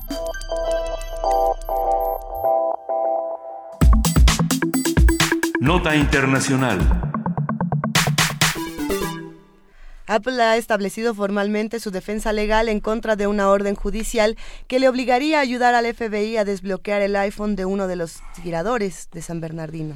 El Departamento de Justicia de Estados Unidos había pedido que Apple eh, escribiera un código especial que permitiera que el FBI evitara la función de bloqueo del iPhone, lo que eliminaría la única contraseña a la información en el dispositivo. Ante la negativa de Apple, el FBI ha insinuado que si la compañía no permite acceder a los datos que se requieren, se podría solicitar que Apple sea obligada ya no a dar esa información, sino todo el código de su fuente iOS. La compañía ha respondido a lo siguiente. Cuando Apple diseñó el iOS 8, anunció el valor que daba la seguridad de los datos y la privacidad de los ciudadanos mediante la omisión de una puerta trasera. Vamos a, a detenernos más adelante a platicar precisamente de qué es el iOS 8, de qué es el iOS 9, de cómo, de cómo funcionan estas plataformas. Pero bueno, la medida de cifrado que la compañía ha implementado desde iOS 8 y reforzado con su iOS 9 son una de las mayores armas para proteger la privacidad y seguridad de sus clientes. Para brindarnos un análisis de las diferentes etapas de este pleito y las implicaciones de una u otra decisión, hoy contamos con la participación de la doctora Cintia Solís, socia del despacho Lex Informática Abogados y catedrática de la Secretaría de Marina y el Instituto Politécnico Nacional. Realiza su tesis precisamente sobre el tema de cibercriminalidad. Muy buenos días, Cintia Solís. ¿Qué tal? Muy buenos días, ¿cómo están todos? Gracias, bien. Muy bien, Cintia, muchas gracias por, por hablar con nosotros esta mañana. Sin duda, este conflicto entre Apple y, F- y el FBI eh, no se queda solamente entre ellos dos, es algo que nos importa a todos porque bien todos tenemos un, un teléfono de una u otra manera que, que si se de- destapa este código, pues esto nos va a afectar a todos los usuarios, no solamente en el caso de San Bernardino. Pero cuéntanos cómo va este asunto. Bueno, pues un- es un caso muy interesante en el sentido de que, como bien lo comentas, al final del día estamos hablando de un caso en lo particular en el cual el FBI, haciendo uso de o invocando una, una legislación que de hecho ya es bastante, bastante eh, vieja, que incluso data desde los años 1700, No, bueno, donde había, Eh, pues, donde los iPhones estaban eh, A ahí, todo lo que daban, a todo lo sí. que daban. Sí, exactamente. Eh, Del año 1689, que es una famosa ley conocida como la All Right Act, que es muy chistoso porque es una ley que eh, básicamente es como multiusos, ¿no? Es decir, eh, abre una puerta para que se pueda requerir a cualquier particular, en algunos casos, para que coopere con la justicia, ¿no? Y entonces invoca esta esta acta que ya es bastante pues digamos bas- bastante bastante vieja pero que sigue siendo utilizada este no es el primer caso que ve- vemos en este sentido en el cual ya se ha invocado esta ley también ya se invocó en un caso en 1977 contra New York Telephone Company en la cual también se inter- se, se, se, eh, pidió se solicitó que se intervinieran comunicaciones etcétera Aquí lo que vemos es un caso muy interesante en el cual conviven o convergen tres intereses muy importantes. Por una parte está la cuestión de seguridad nacional e interés público, que a veces puede ser, pueden ser conceptos muy amplios, como podemos verlo, eh, porque pues, ¿qué se entiende realmente por interés público, no? O en qué puntos es donde realmente estamos hablando de un caso en el cual la seguridad nacional justifica que haya o que se le ordene a una empresa incluso diseñar un sistema operativo que sería un iOS que tuviera una puerta trasera, ¿no? Que fuera fácilmente eh, desencriptable la, la, la información, como si habláramos de una llave maestra, para que se pudiera acceder a cualquier tipo de, a cualquier teléfono, ¿no? Y lo que se teme en este sentido, pues, es también el interés eh, que está pasando con la privacidad, ¿no? Nuestros derechos de, de privacidad e incluso hasta cuestiones relacionadas con la propiedad privada, ¿no? al final del día la información que yo almaceno en mi teléfono puede tener un cierto valor como podría ser pues secretos industriales no o información de mis clientes y yo estoy obligada a cuidar esa información entonces estamos hablando de que la información per se ya tiene un, un, un valor específico que además estoy obligada a cuidar y que una tercera persona o una tercera parte podría acceder y lo peor de todo, de manera completamente lícita, si esto llegara a aprobarse, ¿no? A ver, y entonces, eh, ¿qué es, es lo que... O sea, el, el FBI dice, eh, necesito una forma de acceder porque tengo, tengo un aparato que pertenece a alguien. Sospechas más que fundadas. Ajá, sospechas más que fundadas de que el dueño de, de este aparato es alguien relacionado con el terrorismo que ha realizado actos terroristas y quiero obtener toda su información. Y- pero pero bueno sí, sí, parecería algo ahí al- parecería algo muy lógico pero qué es lo que se perdería con eh, si si Apple dijera que sí Miren, al día de hoy, tanto las autoridades en, en Estados Unidos como las mexicanas sí tienen, digamos, forma de acceder eh, legalmente, bueno, mediante una orden judicial a un aparato en lo particular específico. La gravedad del caso es que aquí quieren generalizar, es decir, quieren crear un el que el propio sistema operativo lo permita de manera, digamos, genérica Sí. para todos los usuarios mediante una presunción de mala fe. Es decir, vamos a prevenir que sucedan casos como el de San Bernardino y entonces queremos tener acceso por si las dudas, ¿no? que en su momento se requiera de manera inmediata acceder a la información de aquellas personas que por geolocalización se determine que están implicados o que tienen información relacionada, sin necesidad de pasar por una orden judicial, eh, acceder técnicamente hablando a esa información. O sea, es la carta blanca al gran hermano. Exactamente. O sea, es el macartismo día- digital. Claro, hoy en día, les decía, incluso en México, mediante una orden judicial sí se puede tener acceso a una a la información, ¿no? Digo, siempre y cuando técnicamente también se pueda, porque si estamos hablando que es un teléfono que ya está encriptado, a menos que se conozca la llave eh, para desencriptarlo, es, es muy difícil acceder a ella, ¿no? Pero legalmente, mientras un, un juez ordene para el caso en concreto el intervenir, por ejemplo, en una comunicación o el acceder a un teléfono o una computadora donde se encuentre evidencia relacionada con el caso, es perfectamente válido, ¿no? Lo que no queremos o lo que, por la, la razón, digamos, que está, eh, digamos, estamos muy preocupados, es porque no queremos que se siente un precedente mediante el cual ya el propio software de fábrica permita que se acceda eh, a, a nuestra información. Hay, hay una declaración muy interesante precisamente de Edward Snowden, eh, que hace unos días dice, bueno, el FBI no necesita realmente de Apple para desbloquear este iPhone. Y se pregunta entonces, ¿qué es lo que realmente está buscando el FBI? ¿Qué, qué es lo que está preguntando? ¿no? Y esto ha generado toda una serie de debates de, a ver, cuando, si, si esto pasa, cuando nosotros recibamos una actualización de, de- de la plataforma del iPhone, quizá estamos recibiendo una, una actualización de Apple o quizá estamos recibiendo una actualización de algo que se relaciona con el gobierno. ¿Qué, qué es lo que pasa en ese sentido y, cómo podemos leer esta declaración de Snowden en el panorama actual? Bueno, es muy sencillo. Al día de hoy, como lo comentaba, eh, técnicamente hablando, la autoridad puede allegarse de evidencia. Lo que quieren es legalizar esa evidencia. Es decir, si presentan una evidencia que no lleva detrás una orden del juez, eso está calificado como una prueba ilícita.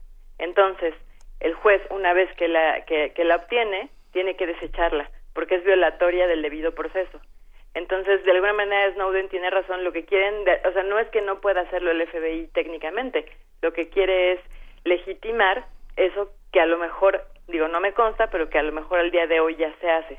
No sé si me explico. Es decir, quiere llegar con el juez diciendo esta prueba o esta evidencia que te estoy mostrando es lícita porque hubo un precedente mediante el cual el propio software lo permite. Es decir, yo no estoy accediendo de manera ilícita a un teléfono, sino aquí hay un precedente legal que me lo autoriza.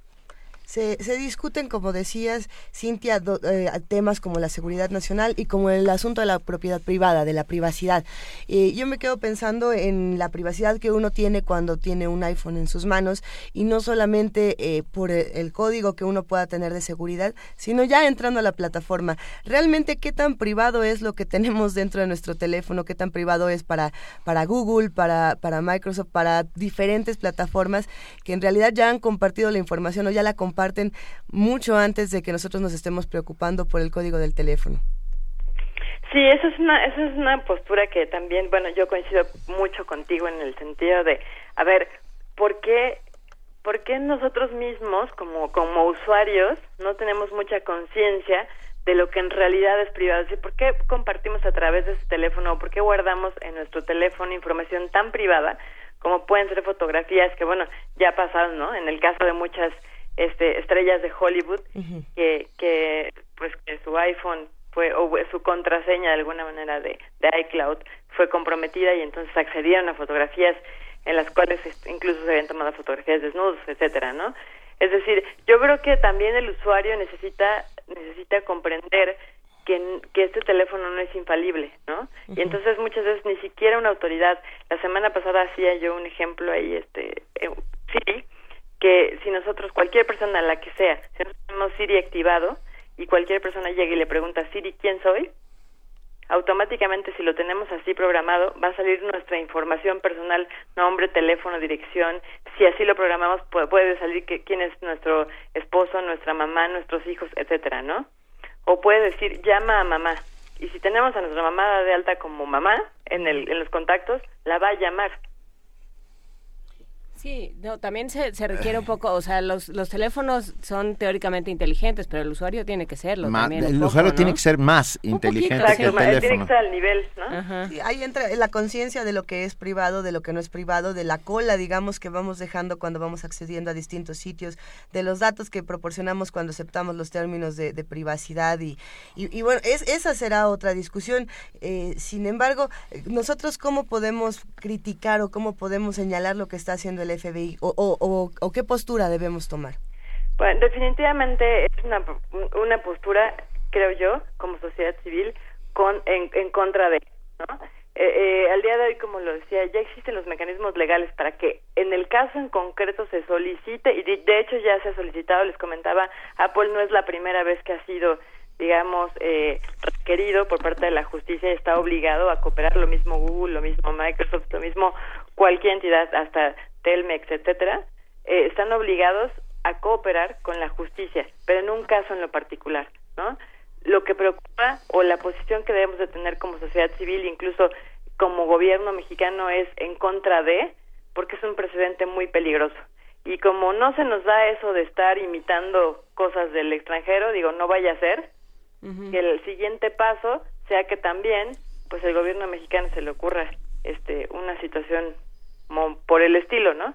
Además, lo que comentaba también Tim Cook es, es no solamente, o sea, aquí lo están refiriendo al caso de San Bernardino, o es la justificación que da el FBI. Sin embargo, una vez que se abre esa puerta, es una puerta para que se puede, para que tiene mil usos, ¿no? O sea, no solamente sabemos que una vez que ya exista esta, eh, esta, eh, este código que lo permita, lo pueden usar para todo, ¿no? E incluso puede caer en manos de, de personas que no sean del gobierno, ¿no? Sino de, de- de atacantes, de hackers, que obviamente tengan, pues, un- malas intenciones, ¿no? Entonces yo creo que como gobierno y como sociedad civil sí debemos de estar como en contra de esto, porque no, no hay una justificación real para la invasión a la privacidad que significaría tener una puerta trasera en el propio iOS. Pero incluso, mira, Carlos Bortoni nos está escribiendo, haciendo comunidad aquí con nosotros, eh, Cintia, y dice, ¿por qué reclamamos el respeto a nuestra pri- privacidad al Estado y no a la iniciativa privada? O sea, un poco, si entiendo bien, es que también eh, la iniciativa privada tiene demasiada información sobre nosotros. Sí, ¿Eh? en- entiendo ese punto en el sentido de que muchas empresas incluso lo declaran a través de términos y condiciones de uso, Exactamente. pero bueno, al- al- por ejemplo, nadie nos obliga a tener una cuenta de Instagram, ¿no? No. es, es de algún o de Facebook. Sí, obviamente deben de respetar un principio que se conoce en México como el principio de lealtad que está contemplado en la Ley Federal de Protección de Datos Personales en posesión de los particulares.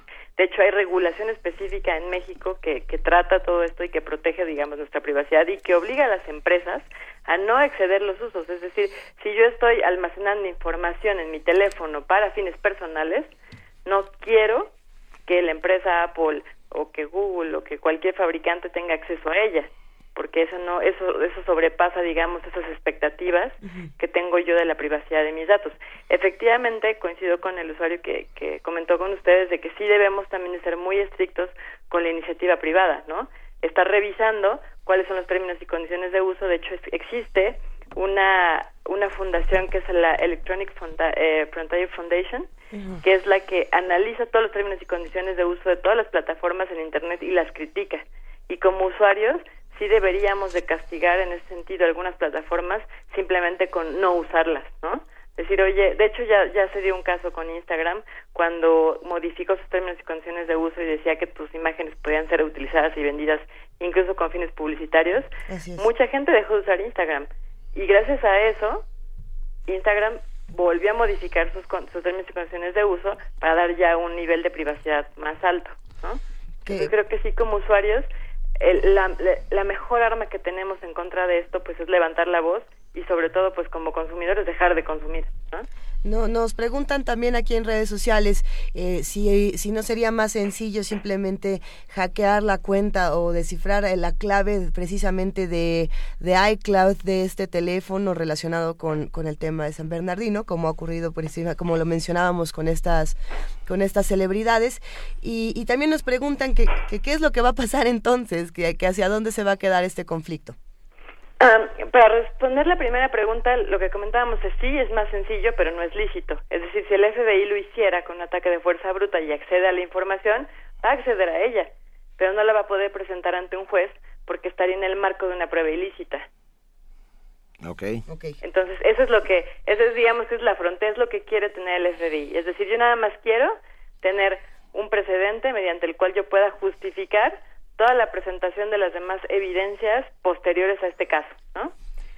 Y en el segundo, eh, para responder la segunda pregunta, pues yo creo que eh, la, de hecho incluso el propio presidente Obama ya se ha, digamos, pronunciado respecto a este caso, en el cual dice, bueno, sí, este, eh, de hecho Estados Unidos está, es una nación que fue creada respetando los derechos, etcétera, etcétera, pero bueno, este, la seguridad nacional que vuelvo al punto, incluso en nuestra propia ley de seguridad nacional sigue siendo un concepto muy ambiguo, eh, lo justifica, ¿no? Entonces yo creo o espero que por todas las eh, el movimiento político que se está desarrollando alrededor del caso no prospere, ¿no? Sería muy desafortunado que al final del día Apple fuera condenado a que lo hiciera eh, yo por lo que veo en este caso Tim Cook está está dispuesto a llegar digamos que hasta las últimas consecuencias.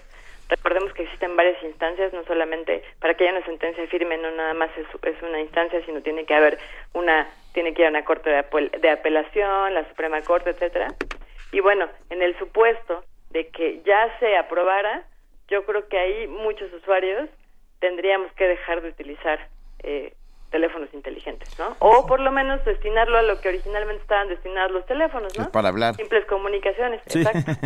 bueno, pues muchísimas gracias, Cintia Solís, socia del despacho Lex Informática, abogados SC, catedrática en la Secretaría de Marina y en el Politécnico Nacional y experta en cibercriminalidad. Seguiremos hablando sobre este tema y sobre otros muchos temas. ¿eh? Bueno, pues muchísimas gracias, No, de verdad. te lo este, agradecemos. por la invitación y estamos a sus órdenes. Gracias, un Gracias, abrazo. un abrazo. Primer movimiento. Donde todos rugen, el puma ronronea.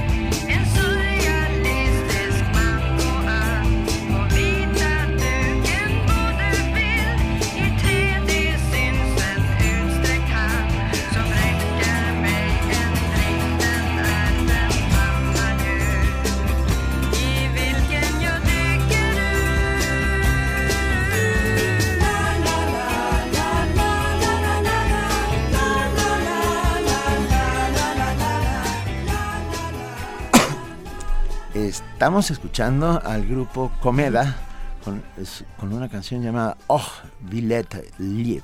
Eh, mi sueco es bastante deficiente.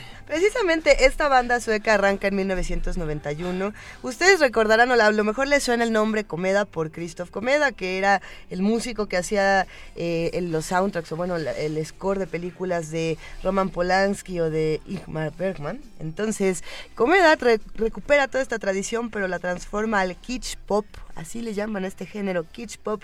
Esta banda sueca que les recomienda la producción de primer movimiento. Gracias por estas recomendaciones. Mira, Javer Núñez dice, esa canción me suena al grupo Comeda. Pues tienes toda la razón. Nada más y nada menos que Comeda. Esperemos que lo hayan disfrutado. Nosotros aquí ya estábamos bailando suavemente. Era, era, era un baile de, de cachetito. Sí. Sí, ¿no? Es como de cachetito. Pero bueno, ya tenemos a la Dirección General de Publicaciones y Fomento Editorial y hoy con un, algo, una im- importante sorpresa.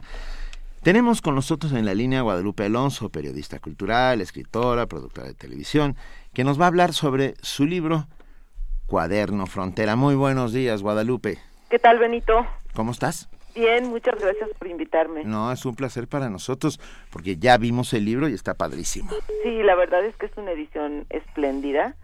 Yo felicito a la Dirección de Publicaciones de la UNAM porque realmente es un libro del siglo XXI, digamos, ¿no? Es un libro que eh, presenta diversos formatos y diversas formas de lectura.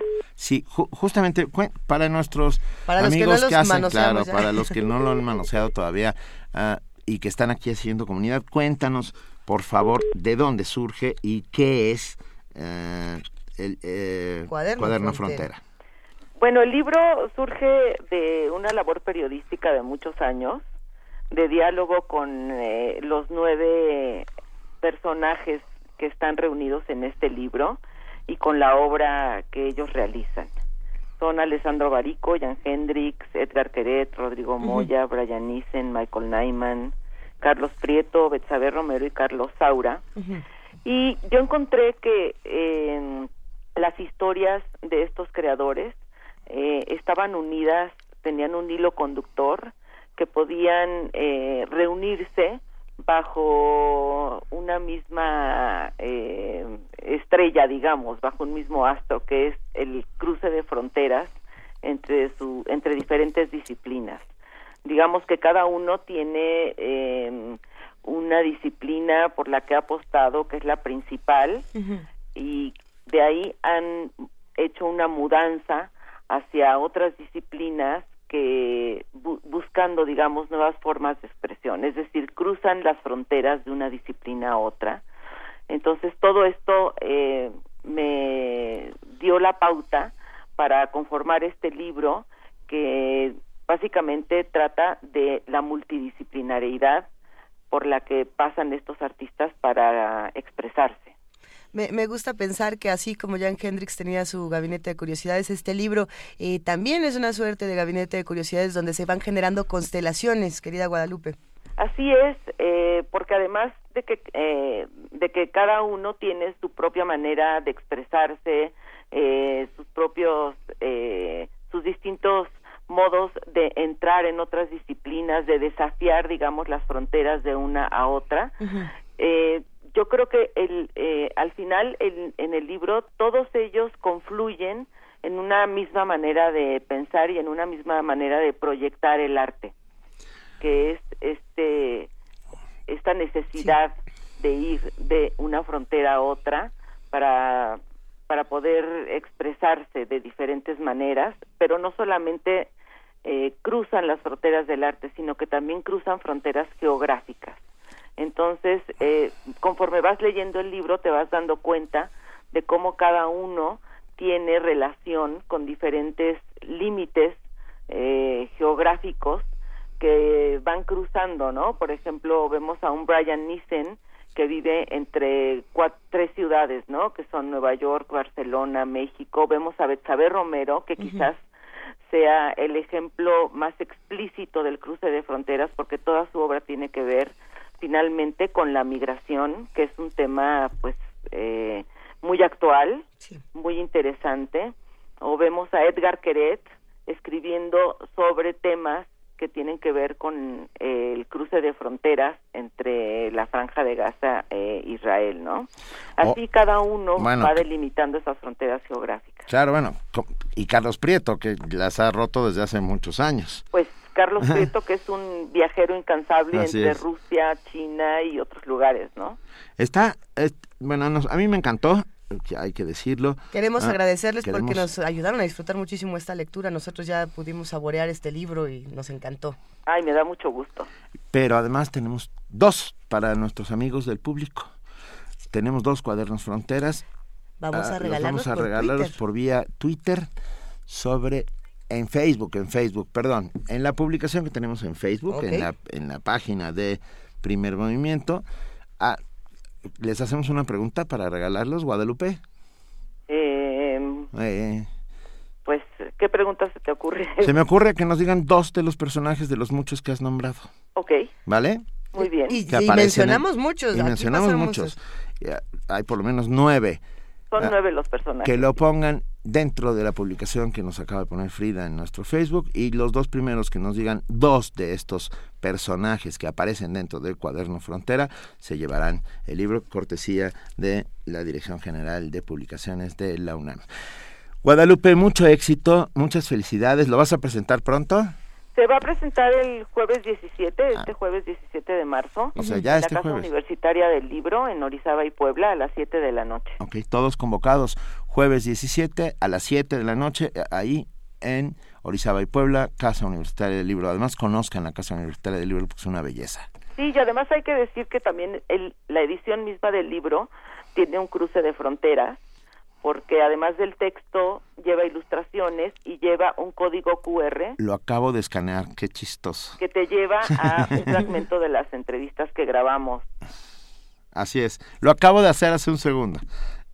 O sea que, bueno, Invitamos a todos los radioescuchas a que se acerquen a Cuaderno Frontera de Guadalupe Alonso. Guadalupe, mil gracias. Hablemos muy pronto, por favor. Muchísimas gracias a ustedes. y Nos mucha, mucho éxito, querida. Gracias y felicidades por el programa. No, un Gracias, abrazo. Hasta luego. Primer movimiento. Donde la raza habla.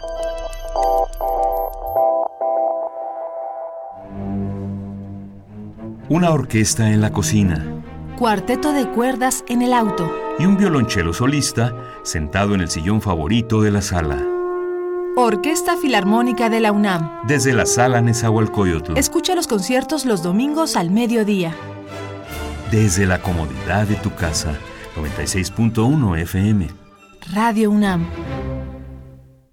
Si tienes familiares o amigos que vivan fuera del país, avísales viajar a México para tramitar su credencial para votar en el extranjero. Podrán hacerlo en algunos consulados a partir de febrero de 2016. Solo deben presentar el acta de nacimiento original, identificación con fotografía y comprobante de domicilio en el extranjero. Para mayor información, consulta www.ine.mx o llama al 01800 433 2000. Instituto Nacional Electoral, INE. Un acuerdo secreto entre dos o más personas que tienen la misión de gestar algún plan o daño. Todo poder es una conspiración permanente. Honoré de Balzac. La tesis novena sobre... La locura es una desgracia El personal. filósofo desde luego. alemán, Pero es un asunto público. solía decir todo el Así tiempo. fue por Viaja por míticos lugares y vuelve a momentos clave en la historia, recordando a grandes filósofos en Conspiraciones. Programa de disertaciones filosóficas sobre temas históricos y culturales. Acompáñanos en un viaje a través del tiempo con la guía de Otto Cázares. Lunes y miércoles a las 2.15 de la tarde. Retransmisión martes y jueves a las 10 de la mañana. Por el 96.1 de FM. Radio UNAM. Ya llegué, ma. Hijo, ¿cómo te fue en el MUAC? Bien, siempre te deja algo. Oye, y... ¿Qué pasó, ma? ¿Qué pasó? Es que tienes, tienes el ojo cuadrado. Ay, ma, nada te parece. Nadie sale como entró. Museo Universitario Arte Contemporáneo. MUAC. Te dejará con el ojo cuadrado. UNAM. Primer movimiento. Información azul y oro.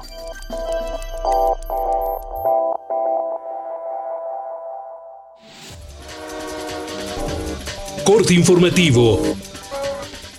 Un grupo multidisciplinario de la UNAM trabaja en la formación de biosensores para ayudar al diagnóstico temprano de cáncer y diabetes. Gracias a distintos nanomateriales, los investigadores del Centro de Ciencias Aplicadas y Desarrollo Tecnológico y de la Facultad de Física crean biosensores ópticos de alta precisión con el fin de identificar compuestos biológicos que ayuden a diagnosticar estas enfermedades.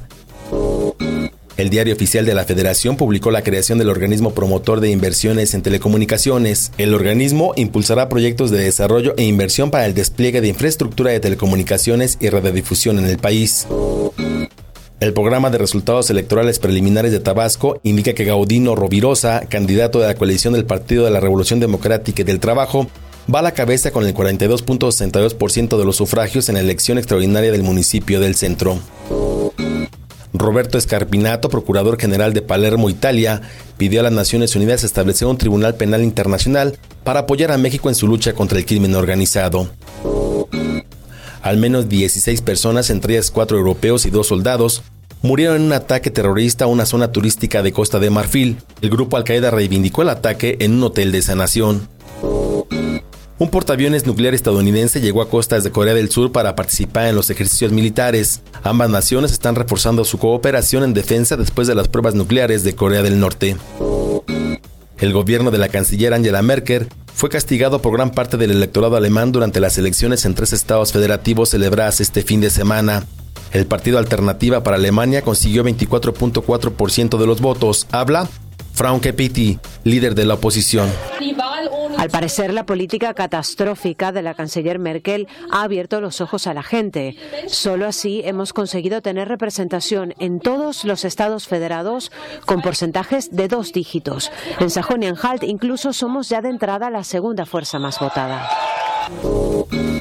Rafael Ramírez, embajador de Venezuela ante las Naciones Unidas, señaló que el Buró de Coordinación del Movimiento de Países No Alineados rechazó la renovación estadounidense de una orden ejecutiva que considera al país sudamericano como una amenaza a su seguridad nacional y a su política exterior. El Buró de Coordinación del Movimiento No Alineados enfatiza la necesidad de respetar el derecho internacional, incluyendo los principios y propósitos de la Carta de la Organización de Naciones Unidas y la Declaración relativa a los principios de derecho internacional referente a las relaciones de amistad y a la cooperación entre los estados.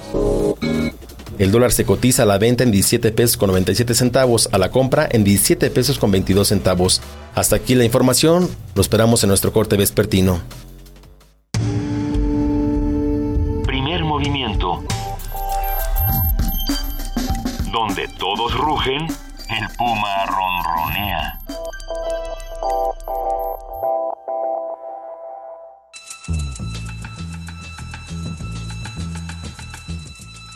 Es hora de poesía necesaria.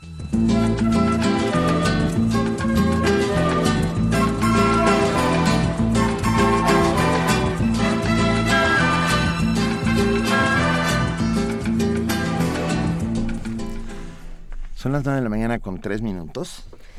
Es momento, como ustedes lo saben, de poesía necesaria y el turno es de Benito Taibo. Y hice caso a pies juntillas a la recomendación de nuestro radio escucha y amigo que hace comunidad siempre con nosotros, Manuel Defis, que nos propuso uh, Nadie está solo, de José Agustín Goitisolo.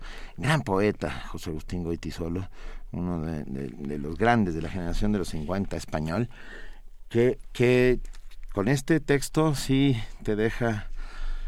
¿Para qué les digo, verdad? Mejor se los pues sí, leo. Ahí bueno, va. Nadie está solo, José Agustín Goitisolo. En este mismo instante hay un hombre que sufre, un hombre torturado tan solo por amar la libertad. Ignoro dónde vive, qué lengua habla, de qué color tiene la piel, cómo se llama. Pero en este mismo instante, cuando tus ojos leen mi pequeño poema, ese hombre existe, grita, se puede oír su llanto de animal acusado, mientras muerde sus labios para no denunciar a los amigos. ¿Oyes? Un hombre solo grita maniatado. Existe en algún sitio. ¿He dicho solo? ¿No sientes como yo el dolor de su cuerpo repetido en el tuyo? ¿No te mana la sangre bajo los golpes ciegos? Nadie está solo. Ahora en este mismo instante, también a ti y a mí nos tienen maniatados. Primer movimiento. Escucha la vida con otro sentido. 9 de la mañana con 5 minutos, nosotros seguimos aquí en primer movimiento platicando con todos ustedes, haciendo comunidad. Los invitamos a que nos llamen 55 36 43 39. En Facebook estamos como P primer movimiento y en Twitter como P Movimiento. También queremos invitarlos a que nos manden postales sonoras. ¿no? Esto, esto no ha terminado, nos gusta contar historias a través del sonido, saber qué es lo que está ocurriendo en la calle, en su casa, en los ruidos nocturnos. Ya se acabó ese aire que, que nos daba las mejores mejores postales espeluznantes, pero hay muchísimos sonidos que nos pueden mandar a primermovimientounam.gmail.com. Eh, tenemos muchísimos comentarios en redes sociales. Por ejemplo, Julián Romero nos mandó un GIF eh, de que es me parece que es de estos GIFs de Pictoline donde te pueden explicar de manera muy sencilla cómo es que el FBI no puede hackear los teléfonos de iPhone. Y lo que dice este GIF es que cuando uno hace más de 10 intentos para un abrazo para Julián Romero, por cierto. Pero cuando uno hace más de 10 intentos para desbloquear el, el iPhone, eh, los contenidos se, se, se, borran si, si uno no atina con la contraseña. Ahora la, la controversia quizá es que sí se puede hackear el, el, iCloud, la cuenta de iCloud, no el teléfono como tal. Y supuestamente toda la información tendría que estar en iCloud. Entonces, ¿por qué tendríamos que desbloquear el equipo? Pero bueno, esa será una controversia que vamos a seguir teniendo en redes sociales. Síganos escribiendo y vamos a seguir discutiendo todos estos temas. Por lo pronto ya tenemos en la línea al doctor Rolando Cordera, director del Programa Universitario de Estudios sobre el Desarrollo. Muy buenos días, Rolando. Benito, buenos días, buenos días, eh, Luisa, Juan Inés. Que, Muy buenos días. Que cuando nos avisaron de tu tema vimos claramente una provocación. Vas a hablar sobre... ¿Y caíste? Sí, por supuesto. Ya, querido, yo caigo en todas las provocaciones, soy, soy especialista. Cuéntanos, ¿quiénes son los poderosos caballeros? Pues, pues, mira, este, poderosos sin duda.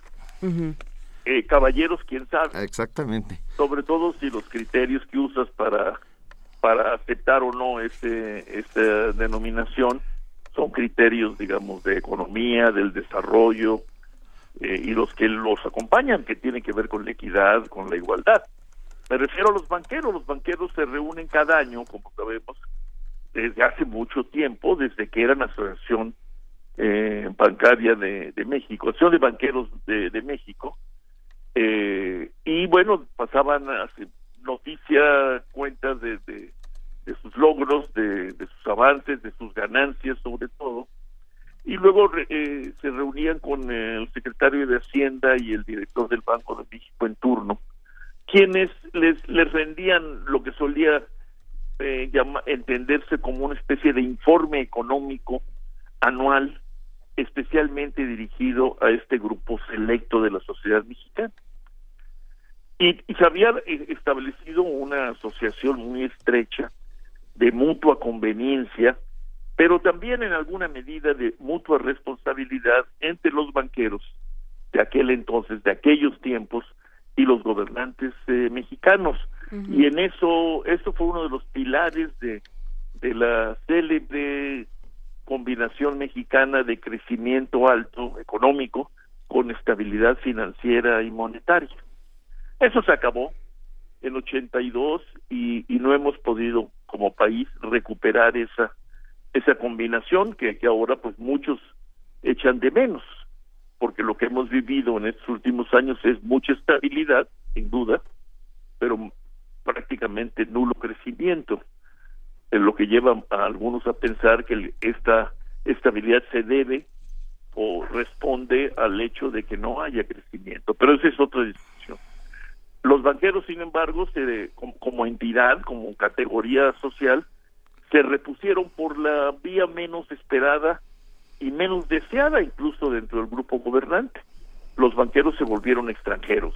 Uh -huh. Es decir, el presidente Cedillo, eh, en un momento quizás de desesperación o despecho, decidió abrir el sistema financiero mexicano, que era reservado para mexicanos, incluso después de haber firmado el Tratado de Libre Comercio de América del Norte, y lo abrió a la inversión extranjera, que, que ni, ni que, rápidamente se, se instaló en México, eh, eh, proveniente de Europa, particularmente de España. Hay dos o tres de los grandes bancos españoles están entre nosotros. Y también bancos de origen o, o con matrices en, en Inglaterra, Holanda, y en, en Hong Kong. Eh, y desde luego, bueno, tenemos aquí, como siempre, ¿no? Corresponsales, sucursales del Deutsche Bank, del banca, de la banca suiza y desde luego del City, del célebre y tristemente célebre en muchos aspectos eh, Citibank, norteamericano, ¿no? Bueno, se reunieron, celebraron el crecimiento del crédito, eh, desde luego no pueden ocultar que una buena parte, en el caso español llega a ser un tanto escandalosa, una buena parte de sus ganancias totales se originan en estas Indias, ¿no? Occidentales, que se llaman México, eh, pero la contraparte es la que yo creo que tenemos que examinar, pues qué bueno que aumente el crédito, esto le facilita el consumo e incluso le facilita a muchos eh, sectores, a muchas familias de los sectores medios de nuestra sociedad, pues arriesgarse a contratar hipotecas y, ver si consiguen un departamento o un terreno una casa. Y todo está muy bien, el, el crédito para eso debe servir, para ampliar las posibilidades de, de bienestar y el consumo. Y qué bueno, dicen los banqueros, que ahora sí están prestándole de manera significativa a la empresa para fomentar la producción. Y bueno, pues eso está muy bien. Pero no podemos olvidarnos que en los últimos 30 años, en lo fundamental, las ganancias de la banca provienen de las comisiones elevadísimas que cobran, de las tasas de interés, que no tienen nada que ver con las que cobran en sus países de origen, y con la deuda pública, porque son grandes detentadores de, de los bonos eh, gubernamentales.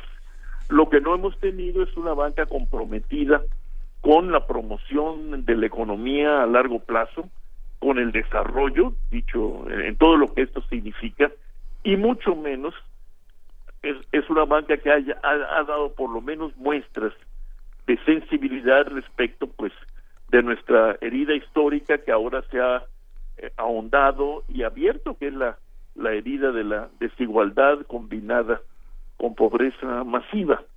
Yo creo que vale la pena recordarlo en estos días de celebración de los banqueros, pues para, para preguntarnos, ¿no? ¿Cuál sería el mejor camino para que estos poderosos fueran al mismo tiempo caballeros desde el punto de vista del conjunto de la sociedad? No creo que podamos decir eh, hoy que lo son. Sí, eh, ¿cómo, se, ¿cómo se regula en otras partes del mundo, eh, Rolando? Porque no lo- los banqueros no pueden ser simplemente quienes hagan uso de, de, de nuestro dinero y no se hagan cargo del país en el que están o, del, o de la sociedad en la que Viven. en la que viven y funcionan. ¿Cómo se Bueno. regula en otros países? Porque esperar apelar a su a su caballerosidad pues es, es un tanto eh, y- pues Iluso- naif, iluso. ¿no? Ilusorio, sí. Iluso, dilo, dilo, iluso, naif. ¿Sí?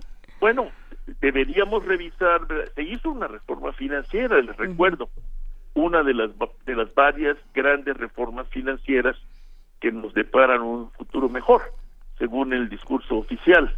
Es de la, de la que menos se ha hablado, porque la, la energética por un lado y la educativa por eh, el otro se han llevado el máximo de atención y la reforma fiscal pues fue la más deturpada y atacada del grado de obligar al gobierno a renunciar a sus funciones elementales de recaudar y, gastar.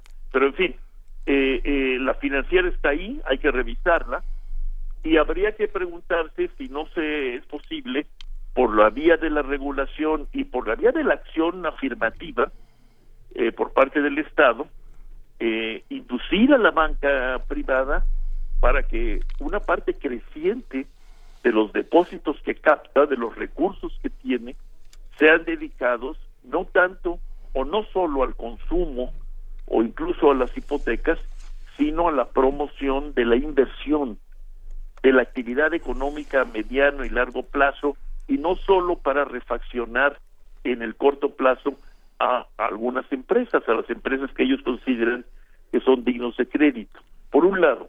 Y por el otro, yo, yo creo que la única manera de estimular eh, es- eh, a la banca a comportarse caballerosamente desde el punto de vista de las necesidades sociales, económicas del país, es con una banca pública de desarrollo realmente activa, comprometida eh, con la base de la producción, es decir, como se dice en lenguaje bancaria, bancario comprometida incluso en el primer piso, captando recursos y canalizándolos a proyectos de inversión para el desarrollo regional, local, la creación de nuevas actividades y el apoyo a la innovación. Nada de esto ha hecho nuestra banca.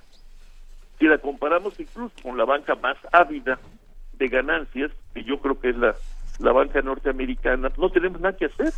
Aquella sigue siendo, a pesar de todo, una banca promotora que, que arriesga recursos, fomenta proyectos de inversión, incluso en momentos tan difíciles como los que actualmente vive el mundo. La nuestra ha sido una banca muy protegida, muy apapachada, muy consentida. Y por eso, pues no deja de sorprender y, y, y de, y lo confieso en mi caso de en alguna medida molestar Claro. que ahora cante en victoria cuando el país no puede levantar el vuelo, cuando el país una vez más eh, se ha anunciado que crecerá por abajo de lo a- de lo prometido a fines del año pasado, que de todas maneras está por abajo de lo que el país en su conjunto necesita. Sí, sí, están las Ahí cosas. es donde hay que inscribir a la banca y comenzar a, a- a crear criterios de evaluación de su desempeño, criterios que los medios, los analistas no pues no suelen eh, aplicar, ¿no? Salvo en casos pues, todavía muy minoritarios. Sí, sí, en un país nadie está contento más que los banqueros, mal están las cosas, ¿no? Pues mira, sí, ¿verdad? Llama la atención, llama la atención. Si quieres, es una curiosidad etnográfica, ¿no? No, sí, bueno. No. Ay, Rolando Cordera, muchas. Gracias, sí, Rolando. director del programa gracias. universitario de estudios sobre el desarrollo y como todos los lunes aquí con nosotros en Primer Movimiento. Te mandamos un gran abrazo, Rolando. Igualmente, Benito, Vale. Luisa, Juan Inés. Hasta luego y gracias. Gracias. Primer movimiento. Donde la raza habla.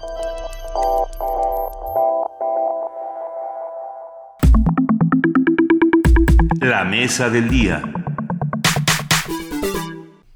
Investigadores del Instituto de Ciencias Atmosféricas de la UNAM señalaron que el nuevo reglamento de tránsito de la Ciudad de México incrementó los niveles de contaminación en el aire, pues la reducción en los límites de velocidad y la prohibición de vuelta continua a la derecha generaron una mayor concentración de vehículos que a menor velocidad provocan más contaminación. Se ha señalado también que es necesario que la Comisión Ambiental de la megalópolis vuelva a implementar el programa Hoy no circula, ya que ahora solo 5% de los vehículos de la Ciudad de México lo acata, cuando deberían hacerlo al menos el 36% de nuestro parque vehicular. El gobierno de la Ciudad de México informó que ya analiza los resultados presentados por expertos del, del Centro de Ciencias de la Atmósfera de la UNAM sobre la posibilidad de modificar el reglamento. Miguel Ángel Mancera dijo que ya se hizo un llamado urgente para homologar parámetros en materia ambiental. Sobre las repercusiones de, de este reglamento, pero sobre todo de las condiciones en la zona metropolitana atmosféricas, conversaremos hoy, y lo agradecemos enormemente, está aquí con nosotros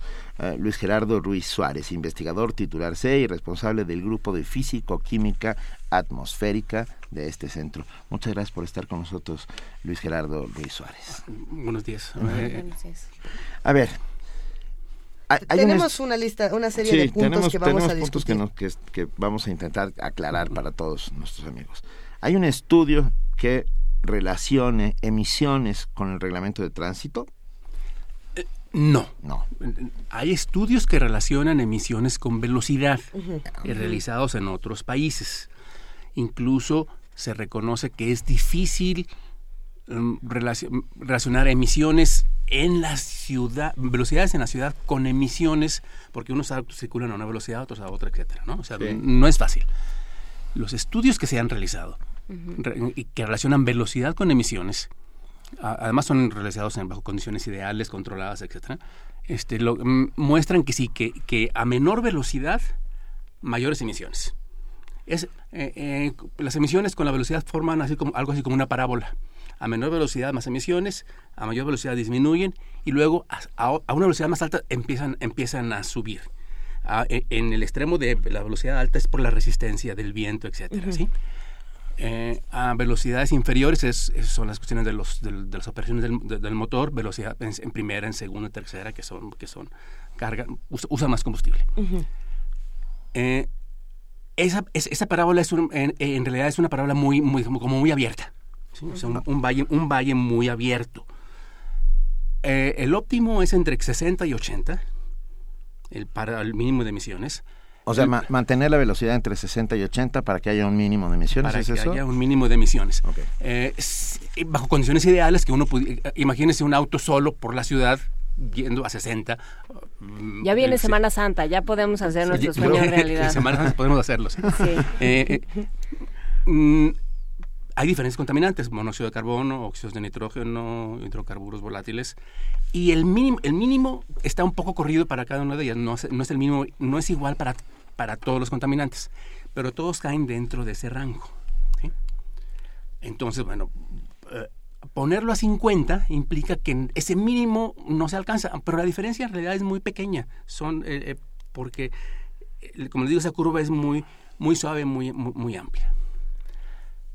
Ahora bien, si decimos, bueno, es que si vamos a, cincu- a, a 15, a Picos, si vamos a 15, ¿qué importa si- que, que- que no te dejen ir a 60? No puedes, tienes que, ir- va- vas a, vas a, no, no vas a circular esa velocidad. ¿sí? Así es. Esa, esa es una respuesta importante. Ujú. El asunto es, si es que hay efecto, entonces es, ¿qué pasa en el valle? Ujú. Lo que tenemos es un pico en las emisiones, en la mañana temprano, disminuye a media mañana y vuelve a haber otros dos, como dos piquitos más tarde eh, y en la noche. Así es. El pico, la hora, la hora pico en la mañana es mucho más cerrada que, que, que en la tarde-noche porque la gente sale del trabajo, va, a- va a otro lado, se toma su tiempo, etcétera. Entonces la curva en la noche, tarde-noche es más amplia Ujú. que, que en la mañana. Hay horas, hay horas en, la, en la ciudad en las que sí se puede circular a 60. Sí, se- o sea, sí se podría circular a 60. El asunto es qué, qué efecto puede tener en ese valle comparado con, el, con las emisiones que hubo en la hora pico. Eso lo- la pena se puede resolver con, este, con estudios y con modelación de calidad del aire y tal vez los modelos no tengan la resolución para hacerlo. Yo- Deja, maestro, maestro Luis Gerardo Ruiz Suárez, déjeme hacer una pregunta. ¿Qué? Porque ha- hay una discusión grande al respecto, incluso hay un, un maravilloso documental que acabo de ver hace poco sobre, no lo voy a decir, porque se lo voy a preguntar. ¿Qué tanto representa eh, a nivel de contaminación las emisiones de los vehículos automotores comparado con la industria? ¿Qué, qué porcentaje es? Bueno, es- depende, depende del contaminante. En este momento, así de memoria, decirle Sí. 50-60, Un- no un estoy seguro. Eh, eh, veo mm, compuestos orgánicos volátiles, monóxido y óxido de nitrógeno, mucho tienen que ver los vehículos. SO2, dióxido de azufre, más la industria. sí, pero sí, es mucho más la industria. Eh, el- eh, en vehículos, los de gasolina emi- mm, proporcionalmente emiten más CO, monóxido de carbono, son más importantes como fuente de CO. Los vehículos diésel son más importantes como fuente, como fuente de óxidos de nitrógeno. Ah, eh, O sea, lo, el- lo que mata es la mezcla, por decirlo de alguna manera. Lo que, sí, lo, que mata es la mezcla, ¿sí? Y el volumen. Y, el- y el- y el, y el volumen, ¿sí? En, en- en- en realidad cualquiera de estos contaminantes también están presentes en la atmósfera natural, por procesos naturales. Eh, el problema es cuando tenemos una atmósfera indigesta, pongámosle así. Como, la tenemos en la Ciudad de México. Ahí entonces, México. ¿cómo Pero a es que ver, se ¿por qué, inserta? por qué- per- perdón, perdón, ¿por qué es una atmósfera indigesta? ¿Porque estamos en una suerte de olla? No, bueno, ya no es ya no es la olla del Valle de México, ahora es todo el centro de México, es es por eso se formó la CAMI. Eh, eh, eh, nosotros hablamos de esto como la corona regional del centro de México y es, un- es algo que tomamos prestado de nuestros colegas geógrafos. Ok, y esto significa que ya es también zona conurbada, no solo es Valle de México. No, ima- im- imaginemos este, una corona con varios Pum. joyas que son la zona metropolitana de Toluca, eh, Pachuca o también, también Tulatepeji. Por otro lado está Puebla y luego está Cuernavaca. Con ese cinturón en, me- en medio una joya enorme que es este, la zona metropolitana. Por eso le, por eso le, le- le dijeron, le, le pusieron ese nombre de corona. Y todo eso está combinado, ¿sí? está conectado. Y, y la contaminación pasa de un valle a otro valle, mm, digamos así, estacionalmente, por, por los vientos que se, eh, sinópticos en época de lluvias, en época de secas. Una zona es preferentemente fuente con respecto a otra zona, a otro valle. En, la siguiente estación se pueden invertir los papeles. Incluso dentro de un mismo día, una zona puede ser emisora y al rato es receptora. Todo este centro de México es ahora requiere una ah, un manejo regional de la calidad del aire. Igual que otros problemas, no nada más el, el aire, el agua, los suelos, etcétera. Ya es una entidad que tiene que manejarse de manera coordinada entre ya varios estados. Integral. Integral. Es- ¿Esto cómo se relaciona con el no circula, con el hoy no circula? ¿Qué pasó con el programa hoy no circula y con las modificaciones? Ok, el programa no circula, en realidad es un programa muy, muy efectivo. ¿sí? Mm, se ha modificado varias veces. E inició primero eh, que nada más iba a aplicar en épocas, en épocas de alta contaminación y un- todos los autos, un auto, no- un día no circulaban. Se, se provocó un, un, un- un círculo perverso porque entonces la- las personas que podían comprar un auto extra pues lo compraban para, porque lo- para, para usarlo en, ese- en- en el día que no podían circular. Luego resulta que ese auto se quedó ahí guardado en la, en la cochera de la casa y no, y, y no tiene por qué, por, por qué estar así. Pues si, si está un auto ahí y se puede usar el resto de los días, alguien usará, o la esposa, o el hijo mayor, lo que sea, ¿no? Entonces entraron muchos autos a la circulación. Se modificó, se aplicó todos los días, bueno, todo el año, pero además eh, se establecieron las calcamonías, la doble cero y la cero.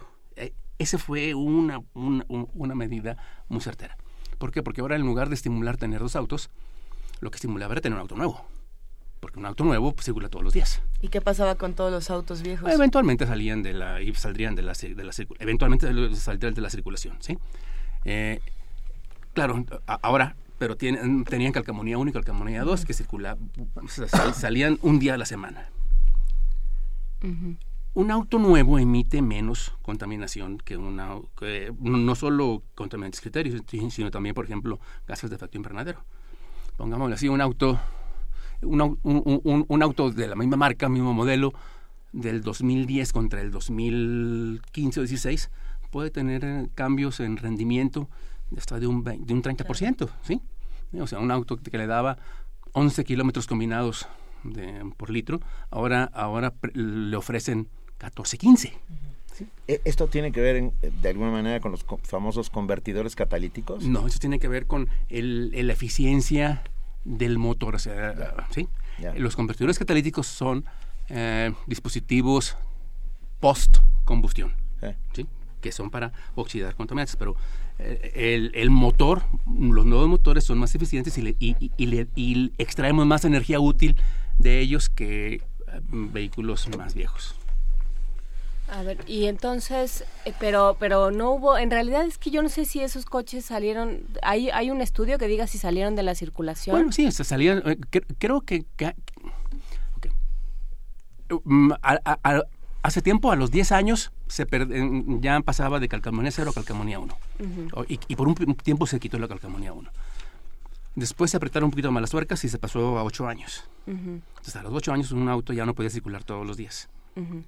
Eso sacó, creo que de la, de la, de la circulación, como 700 mil o 500 mil autos. Estoy hablando de memoria. Luego, con el fallido doble sabatino, ahí fue, fue un error. Fue un error de, ¿Por eh, qué? de, de cálculo. Mire, el problema es el siguiente. Lo que queremos es sacar autos muy contaminantes. Sí. Y entonces se aplica la regla parejo de autos viejos. Pero un auto viejo no necesariamente es Contaminante. contaminante. Claro, un auto entre más viejo más emite, aunque te- a- aunque aunque esté bien cuidado, bien bien este con, con su catalizador, que em- emite más porque utiliza tecnologías ah, anteriores, son más pesados, etcétera. Pero pero no es un ostensiblemente contaminante. ¿sí? Y entonces por eso la, la Suprema Corte decid- mm, decidió que no se podía prohibir el- la circulación en función de la edad, sino que si lo que quieres controlar es la contaminación, tienes que, tienes que controlarla con la variable correcta, por cuestiones de justicia y equidad. ¿sí? Y entonces, al hacer eso, entraron a la circulación como, como de, los, de esos 700 mil entraron como 500 mil o de los 400, 500 mil entraron como 400 mil, repito, estoy hablando de memoria, entraron cientos de miles de autos, pudieron pasar de calcamonía 2 a calcamonía 1 y poder circular más veces, al- más veces eh, durante la semana. ¿Sí? Ese, ese, ese es un, un problema. Si queremos controlar autos ostensible- ostensiblemente contaminantes, el programa hoy no circula, debe modificarse para apretar las tuercas sobre los autos verdaderamente ostensiblemente contaminantes. Y si queremos impulsar las- la- el uso de, más eficiente de la energía, entonces otros se tienen que establecer otros mecanismos chatarrización, estímulos fiscales, etcétera, para que las personas Bueno, y cambien más transporte público. y transporte eficiente, público pues es que sí. si no, ¿cómo? exacto y transporte público eficiente Tenemos eh, dos puntos más que podemos juntar para seguir hablando precisamente de- del asunto del reglamento y de las modificaciones. Eh, nos, nos dice, doctor, hay un estudio, sí hay un estudio que relaciona eh, topes con emisiones, ese es uno, y por el otro, sí hay un estudio que relaciona prácticas antisociales al conducir con emisiones.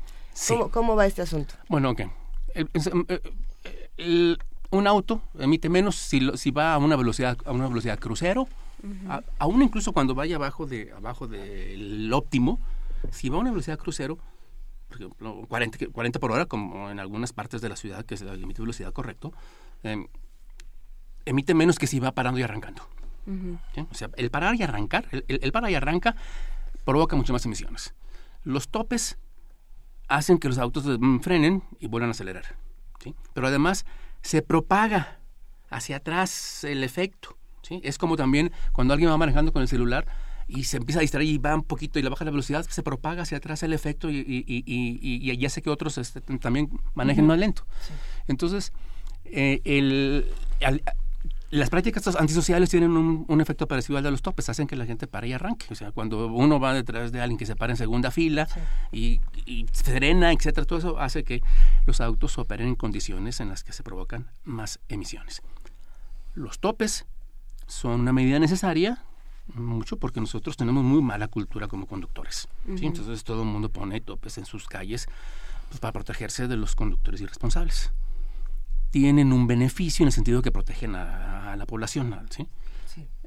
Pero hemos abusado de ellos. Por ejemplo, en los, en los, en los, en, en los ejes viales no debería haber topes, porque son vías, son vías primarias.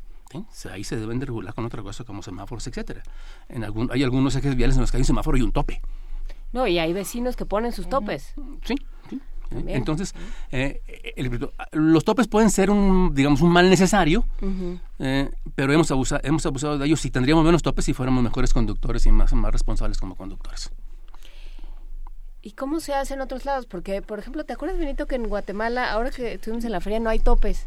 No. Y entonces te juegas el físico cada vez, no, Sí, no sí, hay, sí, sí, no, sí. no quiere, no es un indicador de, de, Cruzar la de calle civilidad, es- sino una, una eh, licencia que tienen los conductores para pasarte por encima sin darse cuenta. Sí. ¿Hasta dónde, hasta dónde llega este problema? ¿Hasta dónde podría llegar? O sea, ¿cuándo vamos a decir qué hacemos? Bueno, en lo que toca a los conduct- en lo que toca a los autos y las conductas en los autos, uno, yo creo que hay que hacer valer la ley, o sea, el reglamento de tránsito se, se tiene que cumplir y se tiene que hacer cumplir. Eh, por ejemplo, el- el- lo que se comentó, la, la vuelta continua. Sí.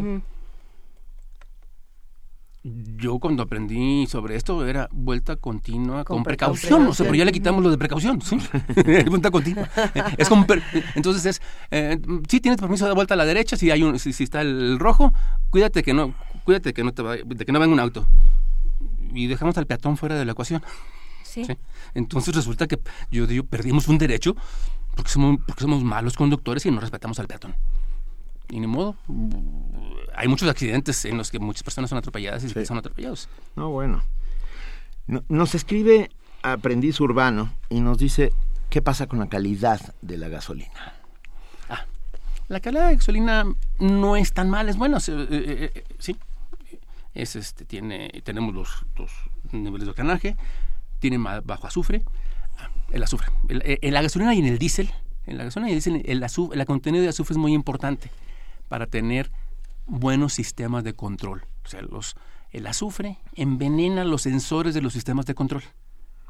Y entonces hay que bajarle el azufre para que los sistemas, para que los sistemas de control no se echen a perder y para que funcionen óptimamente. Por eso es importante eh, que, tengan, que tengamos combustibles de ultra bajo azufre, tanto en gasolina como en diésel. Ya los tenemos más en gasolina, nos falta todavía eh, en diésel. Ok. Y entrarán muy pro- muy pronto nuevos nuevas gasolinas. Ah, Con Golf, con Golf, entre por otros, ejemplo, sí. que, que supongo que, que vendrán con alguna lógica competitiva, ofreciéndonos lo que se llama un leaded, ¿no? Gasolina. Es que ya la tenemos, sin- en realidad, en La tenemos. en- en- en- la gasolina sin plomo la tenemos desde 1990 y cachito. O sea. O antes, la tenemos desde de antes. Porque en un momento eh, había plomo en la gasolina y se convirtió en un, en un serio problema de salud por el, por el envenenamiento por plomo. Y la- el plomo de la gasolina se retiró como desde mediados de los 80. Ok. ¿sí? Este, luego luego hab- hubo que mm, introducir gasolinas reformuladas. La manera de, de aumentar el octanaje sin plomo es poner, po- y, y barato es poner a- aromáticos, pero eso provoca mm, partículas suspendidas, etcétera. Entonces la manera de quitar los aromáticos es poner este, gasolinas reformuladas, que ya tenemos, y ya las tenemos con bajo azufre. Tenemos... eh, si- si perdón, es que pensé en aromáticos y me imaginé gasolina de fresa. No, No, no, no, no, no, no, estamos hablando de benceno, tolueno y esas cosas. Haciendo un, un recuento de todos los puntos que hemos discutido, eh, podemos decir eh, el asunto con los estudios de las emisiones, lo hemos discutido, el asunto de no circula, eh, también eh, estos estudios que hablan de los receptores y los emisores, to- todo eso que hemos platicado Luis Gerardo Ruiz Suárez, pero este punto con el que con el que estamos cerrando me parece que es fundamental y que debemos discutirlo. Dice la fuente principal de contaminantes es el transporte, pero la fuerza guiadora subyacente es la expansión la expansión urbana desordenada.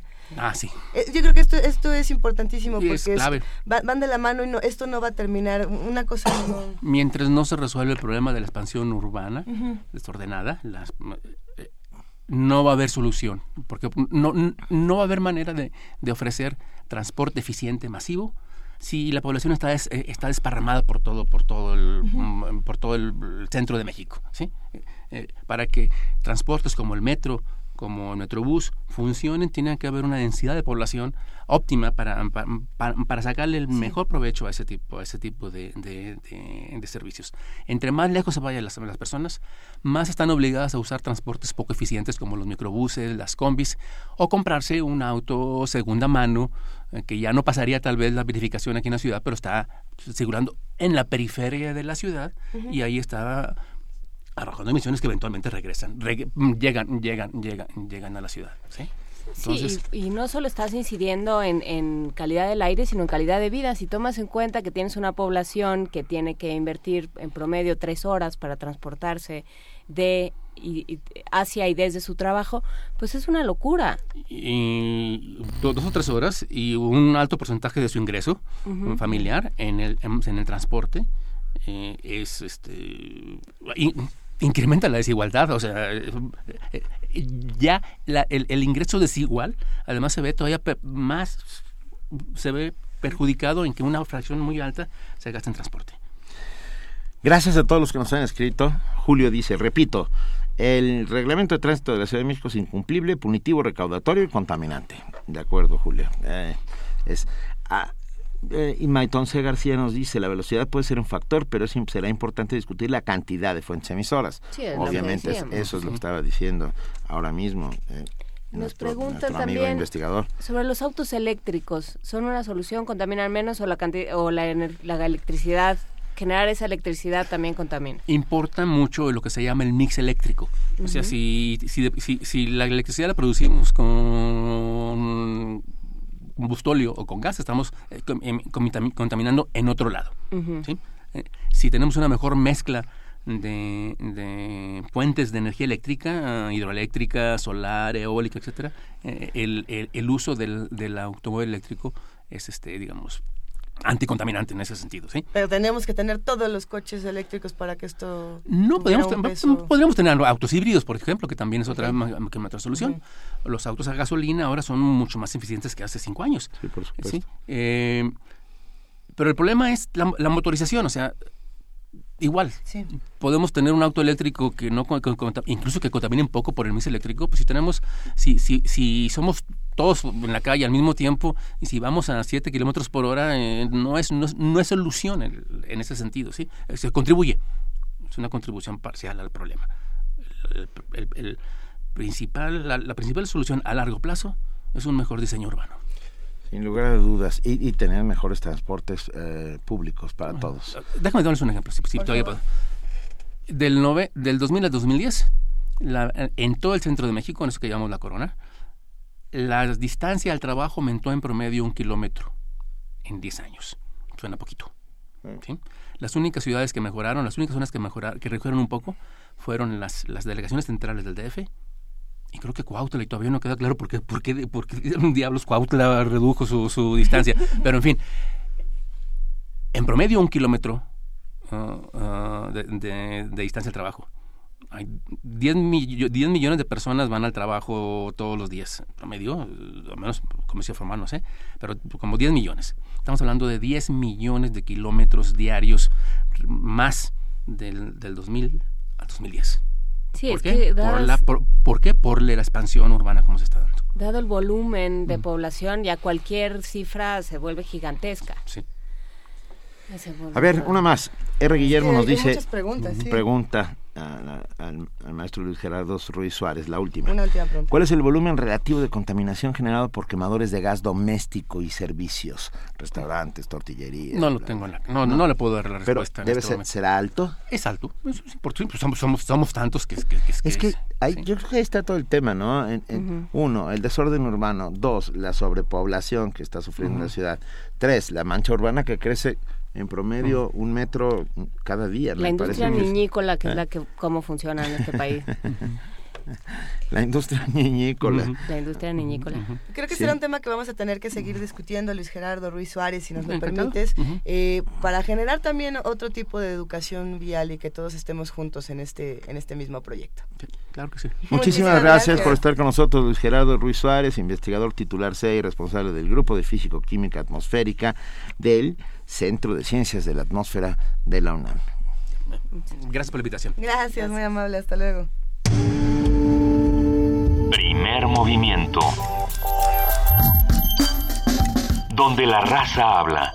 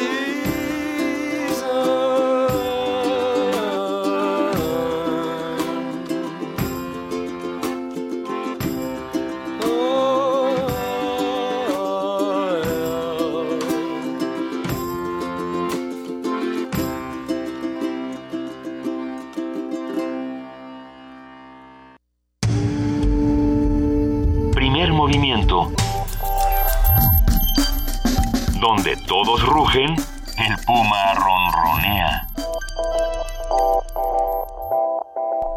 que escuchamos es The Penalty de Beirut Beirut, esta banda estadounidense que esperemos les guste. Eh, como ustedes saben, Beirut Beirut ha participado en muchos festivales, ha tenido eh, mucha presencia en la escena eh, underground alternativa estadounidense. Y bueno, por ahí que te cuente dice que ya quiere su canción y nosotros en un momento vamos a intentar ponérsela. Hay una noticia importante en, en el mundo del rock, pero vamos a compartir más adelante. Todavía tenemos mucho que platicar, muchos comentarios en redes sociales y muchas notas musicales de qué ha pasado con los Rolling Stones. ¿Alguien sabe? ¿Alguien supo? ¿Alguien fue? ¿Alguien... Hoy toca, pero sí soy. Ay, soy, no, Sí, ver si es no, cierto. Con razón yo empieza. no veía la explosión. De nubes, lo tienen esta canción de Sácate Es- de mi nube, sácate de mi nube. hoy sí van a ir a los Rolling y nadie me va a llevar a los Rolling Stones. Yo te ¿Quién la puedo platicar, yo te tarareo alguna. ¿Sí? Con mucho gusto. Ya ¿Me llevas, ando Inés? así. No, no, llevarte no, pero te puedo. Nos podemos ir a estacionar allá afuera Órale. del autódromo. Se oye desde afuera. ¿Me, me llevas, Benita Taibo?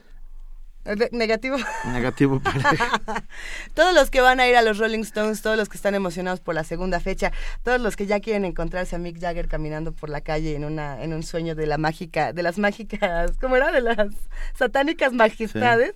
Vamos a escuchar esta nota que nos tiene preparado nuestro equipo de información. Esta nota sobre los Rolling Stones es de Jorge Díaz.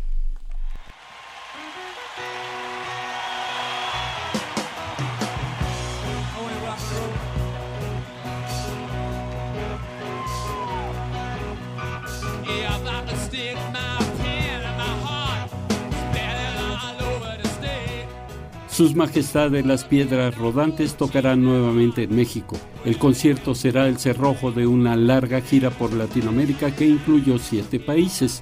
The Rolling Stones, septuagenarios y víctimas de las drogas y a decir de muchos, con la calidad musical de siempre, incluso mejor que cuando comenzaron su carrera en 1960, arrebatarán gritos y recuerdos el llanto de algunos y la alegría de todos, jóvenes y contemporáneos de sus inicios. Siempre se calificó a los Rolling como irreverentes y a sus contemporáneos como los Fresas, los Beatles. Ambos dejaron de hacer covers y conciertos masivos, anota el especialista Ricardo Pineda.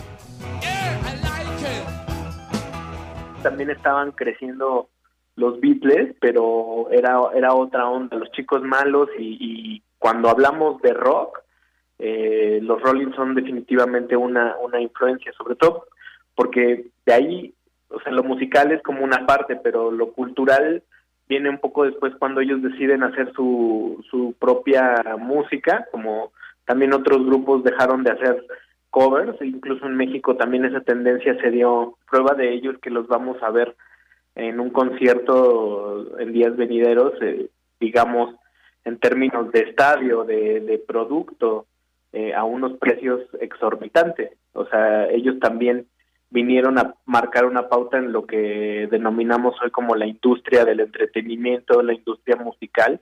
Antes eso no, no estaba bien, bien establecido en, en los 60.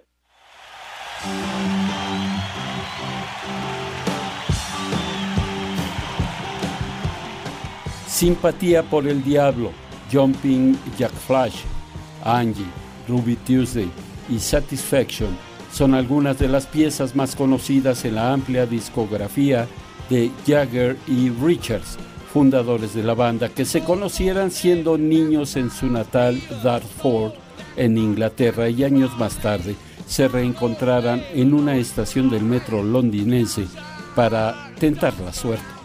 ¿Quién diría que tras formar la banda sería George Harrison quien los presentara ante el empresario Dick Rowe, quien los lanzó a la fama? En el 2006, hace 10 años precisamente, muchos dijeron que los Stones no venían más a territorio mexicano, pero contra todos los pronósticos están aquí de vuelta. 14 y 17 de marzo serán las fechas de un nuevo encuentro entre ídolos y admiradores. Para Radio UNAM, Jorge Díaz González.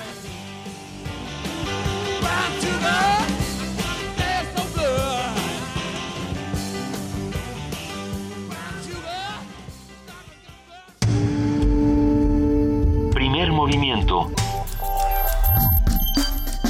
Donde todos rugen, el puma ronronea.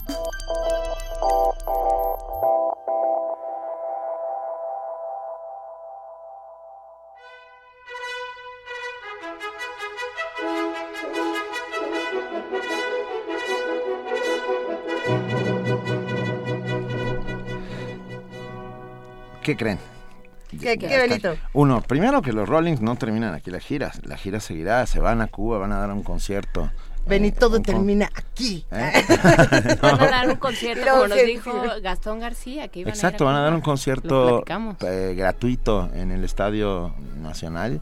Va a estar muy bueno. Pero bueno, ustedes ya oyeron la música que solamente anuncia, como los claros clarines de Rubén Darío, ajá, nuestra compañera y amiga Tamara Ta- Quiroz. Tamara Quiroz. Buenos días, Hola, Tamara. Hola, muy buen día a todos. Luisa, Benito, Juan Inés y a todos los que nos están escuchando. Hoy en Radio UNAM les invitamos a sintonizar el 860 de AM para escuchar el programa Brújula en Mano a las 10. Si quieren saber sobre novedades editoriales, escuchen la Feria de los Libros a las 2 de la tarde. También a las 6, no se pierdan el radiodrama La Madre de Máximo Gorki. Y como parte de la serie La llave, la clave, la nave, el ave del tiempo, acompáñanos a las 11 de la noche para escuchar El horror de Dunwich de Lovecraft. También Excelente. por el 96.1 de FM tenemos Buffet Babel de 1 a 4 de la tarde, con programas como Bastidor Acústico, serie de radioarte sobre pintura y artes plásticas a las 3.30. En la noche tenemos Imposible, Jazz Posible en punto de las 8 y al terminar no se pierdan Resistencia Modulada a las 9. Visite nuestra página www.radiounam.unam.mx para mayor información sobre la programación y para escuchar los podcasts del en el apartado a la carta. Que tengan un excelente fin de se- eh, no, inicio de semana. Eh, va iniciando la semana y ya la quiero terminar. No, está bien, Tamara. De principio a fin. Como todo el mundo siente que ya viene la Semana Santa, ya todo el mundo se quiere ir, pues no. Bueno, excelente inicio de semana para el todos. único momento en que Gracias, yo Tamara. Gracias. Buen día. tengo fe. En la Semana En la Santa. Semana Santa. Muy bien, Benito. No, a ver, pasa Pero que no, todavía tocan- nos queda una semana de mucho trabajo. Tocan los Rolling y hay quienes piensan que el mundo se determina ahí, que, que va a ser Hoy tanta, tanto el clímax en esta ciudad que va a explotar. Y, Hoy ya. en la noche, los Rolling Stones en la Ciudad de México. y mañana. No, mañana no. ma- Es el 14 y 17. Mañana solo estamos nosotros. Pero en primer movimiento que hay mañana. Mañana, ah, bueno. Oh. Mañana. Oh, no, es- eso no se hace. No, no, no, sí, sí me refería mañana, a las dos mañanas. Y al mañana Ok, que nos mañana no tocan los Rolling, pero mañana tenemos programa. ¿Qué vamos a tener mañana, Juan Inés de esa? Vamos a hablar sobre el concierto de Aranjuez que tiene un aniversario y eso nos va a dar pretexto, como siempre, para hablar de los clásicos. ¿Qué es un clásico? Eh, es alguien nos decía en esta mesa, ya no me acuerdo quién era, que eran aquellas aquellas obras que le hablaban a muchas generaciones. Eh, Y sí, ¿verdad? sí? ¿Vicente Girarte? No, No. era fue más reciente ¿Gastón? porque puede haber Pues, sido pues, Gastón, Gastón. García, pero pero bueno, pensando en que los clásicos son estas estas obras que le hablan a muchas generaciones, ¿cuáles son nuestros clásicos? ¿Cuáles son nuestros cánones particulares? ¿Y por qué el concierto de Aranjuez sobrevive? Pervive y sobrevive, lo escucharemos en vivo aquí en cabina. Vamos a hablar también con nuestros com- con nuestros compañeros y amigos de Artículo 19 eh, que mañana presentan un informe de actividades, de cómo está el país, el, eh, de cómo está el país en términos de periodismo, que supongo que no será nada halagüeño, pero No. bueno, pues habrá que discutir qué están viendo ellos y qué se está viendo por otros lados del, del país y en otras partes del mundo sobre el periodismo. Y platicaremos también sobre las candidaturas independientes. Eh, tenemos un egresado de la UNAM que se está postulando para, para candidato, eh, candidato sin partido para la Asamblea Constituyente, cómo le está yendo, qué tan fácil es y a partir de ello ver qué tanto funcionan estos candidatos sin partido y qué tanto se han prestado para otro tipo de pues de añagazas y de trampitas. Bien, diversas. muy bien, muy, muy bien. Con eso, con eso quedamos, nos vamos en este momento de primer movimiento porque vamos a ponerles una canción. Eh, eh, es que van a pasar muchas cosas en esta ciudad. Hay mucho, hay mucho que contarles. Eh, cosas serias, cosas no serias, cosas que se disfrutan, cosas difíciles, algo. Por cierto, ahí eh, nos dijeron varias veces en Twitter, se nos fue que es el día de Pi, porque es el día 3, Ah. 14, 16, según la nomenclatura de las fechas. Ahí Dijeron que también era el cumpleaños de Einstein, que coinciden. Qué, qué curiosidad. No lo sé, pero bueno, hoy es el día de Pi. Hay un gran libro sobre Pi traducido al español por libros sobre, sobre libros. Vamos a buscarlo. No me voy a acordar. También sí. puede uno ver la película Pi, el orden del caos para celebrar este día. Era una película fuertísima, ¿no? Que Fuertísima. acaba con taladros y locuras. Vamos a, vamos a ver películas, vamos a, vamos a entrarle a la literatura. Y ahora sí, para despedirnos, eh, hace no más de una hora dan la noticia de que no solamente vamos a ver a los Rolling Stones en nuestra ciudad, sino de que viene Radiohead a México. Estoy muy contenta. ¿Podemos, podemos compartir este momento entusiasta todos juntos? Sí. Muy bien. Es- está muy bien. Bueno, eh, Radiohead no había venido desde el 2012 a nuestra ciudad. Es una de las bandas quizá más importantes en la escena alternativa eh, desde Inglaterra en 1985 que arrancan hasta el día de hoy. Hay una producción discográfica importantísima, Pablo Honey, OK Computer in Ravens, Hail to the Thief, el Key Day, eh, discos que saca gratis en internet. Es la primera banda que se avienta a hacer eso. Eh, y bueno, uno de mis favoritos es The Bends de 1995 y nos vamos a des- despedir con la canción Just para celebrar que el 3 y 4 de octubre Radiohead va a estar en el Palacio de los Deportes y que el miércoles 16 de marzo a las 11 de la mañana salen los boletos y que todos vamos a estar eh, pegados a la computadora para comprarnos un par. Sobre todo Benito Taibo. Yo estaré Ahí pegadísimo a la computadora. Estoy, Benito bueno, lo espero con ansias. Ah, gracias a todos los que hacen posible el primer movimiento. Muchas gracias a, a producción, redes sociales, coordinación de invitados, ingenieros en cabina, todos los, todos, todos, todos. Gracias, Juana Inés de esa. Muchas gracias, querida Luisa Iglesias. Muchas gracias, querida Juana Inés, querido Benito. Gracias, Nah. Luisa Benito, a todo el mundo. Fue un placer, sobre todo a ustedes que están ahí del otro lado haciendo con nosotros diariamente comunidad. Esto fue Primer Movimiento. El mundo desde la universidad y Just.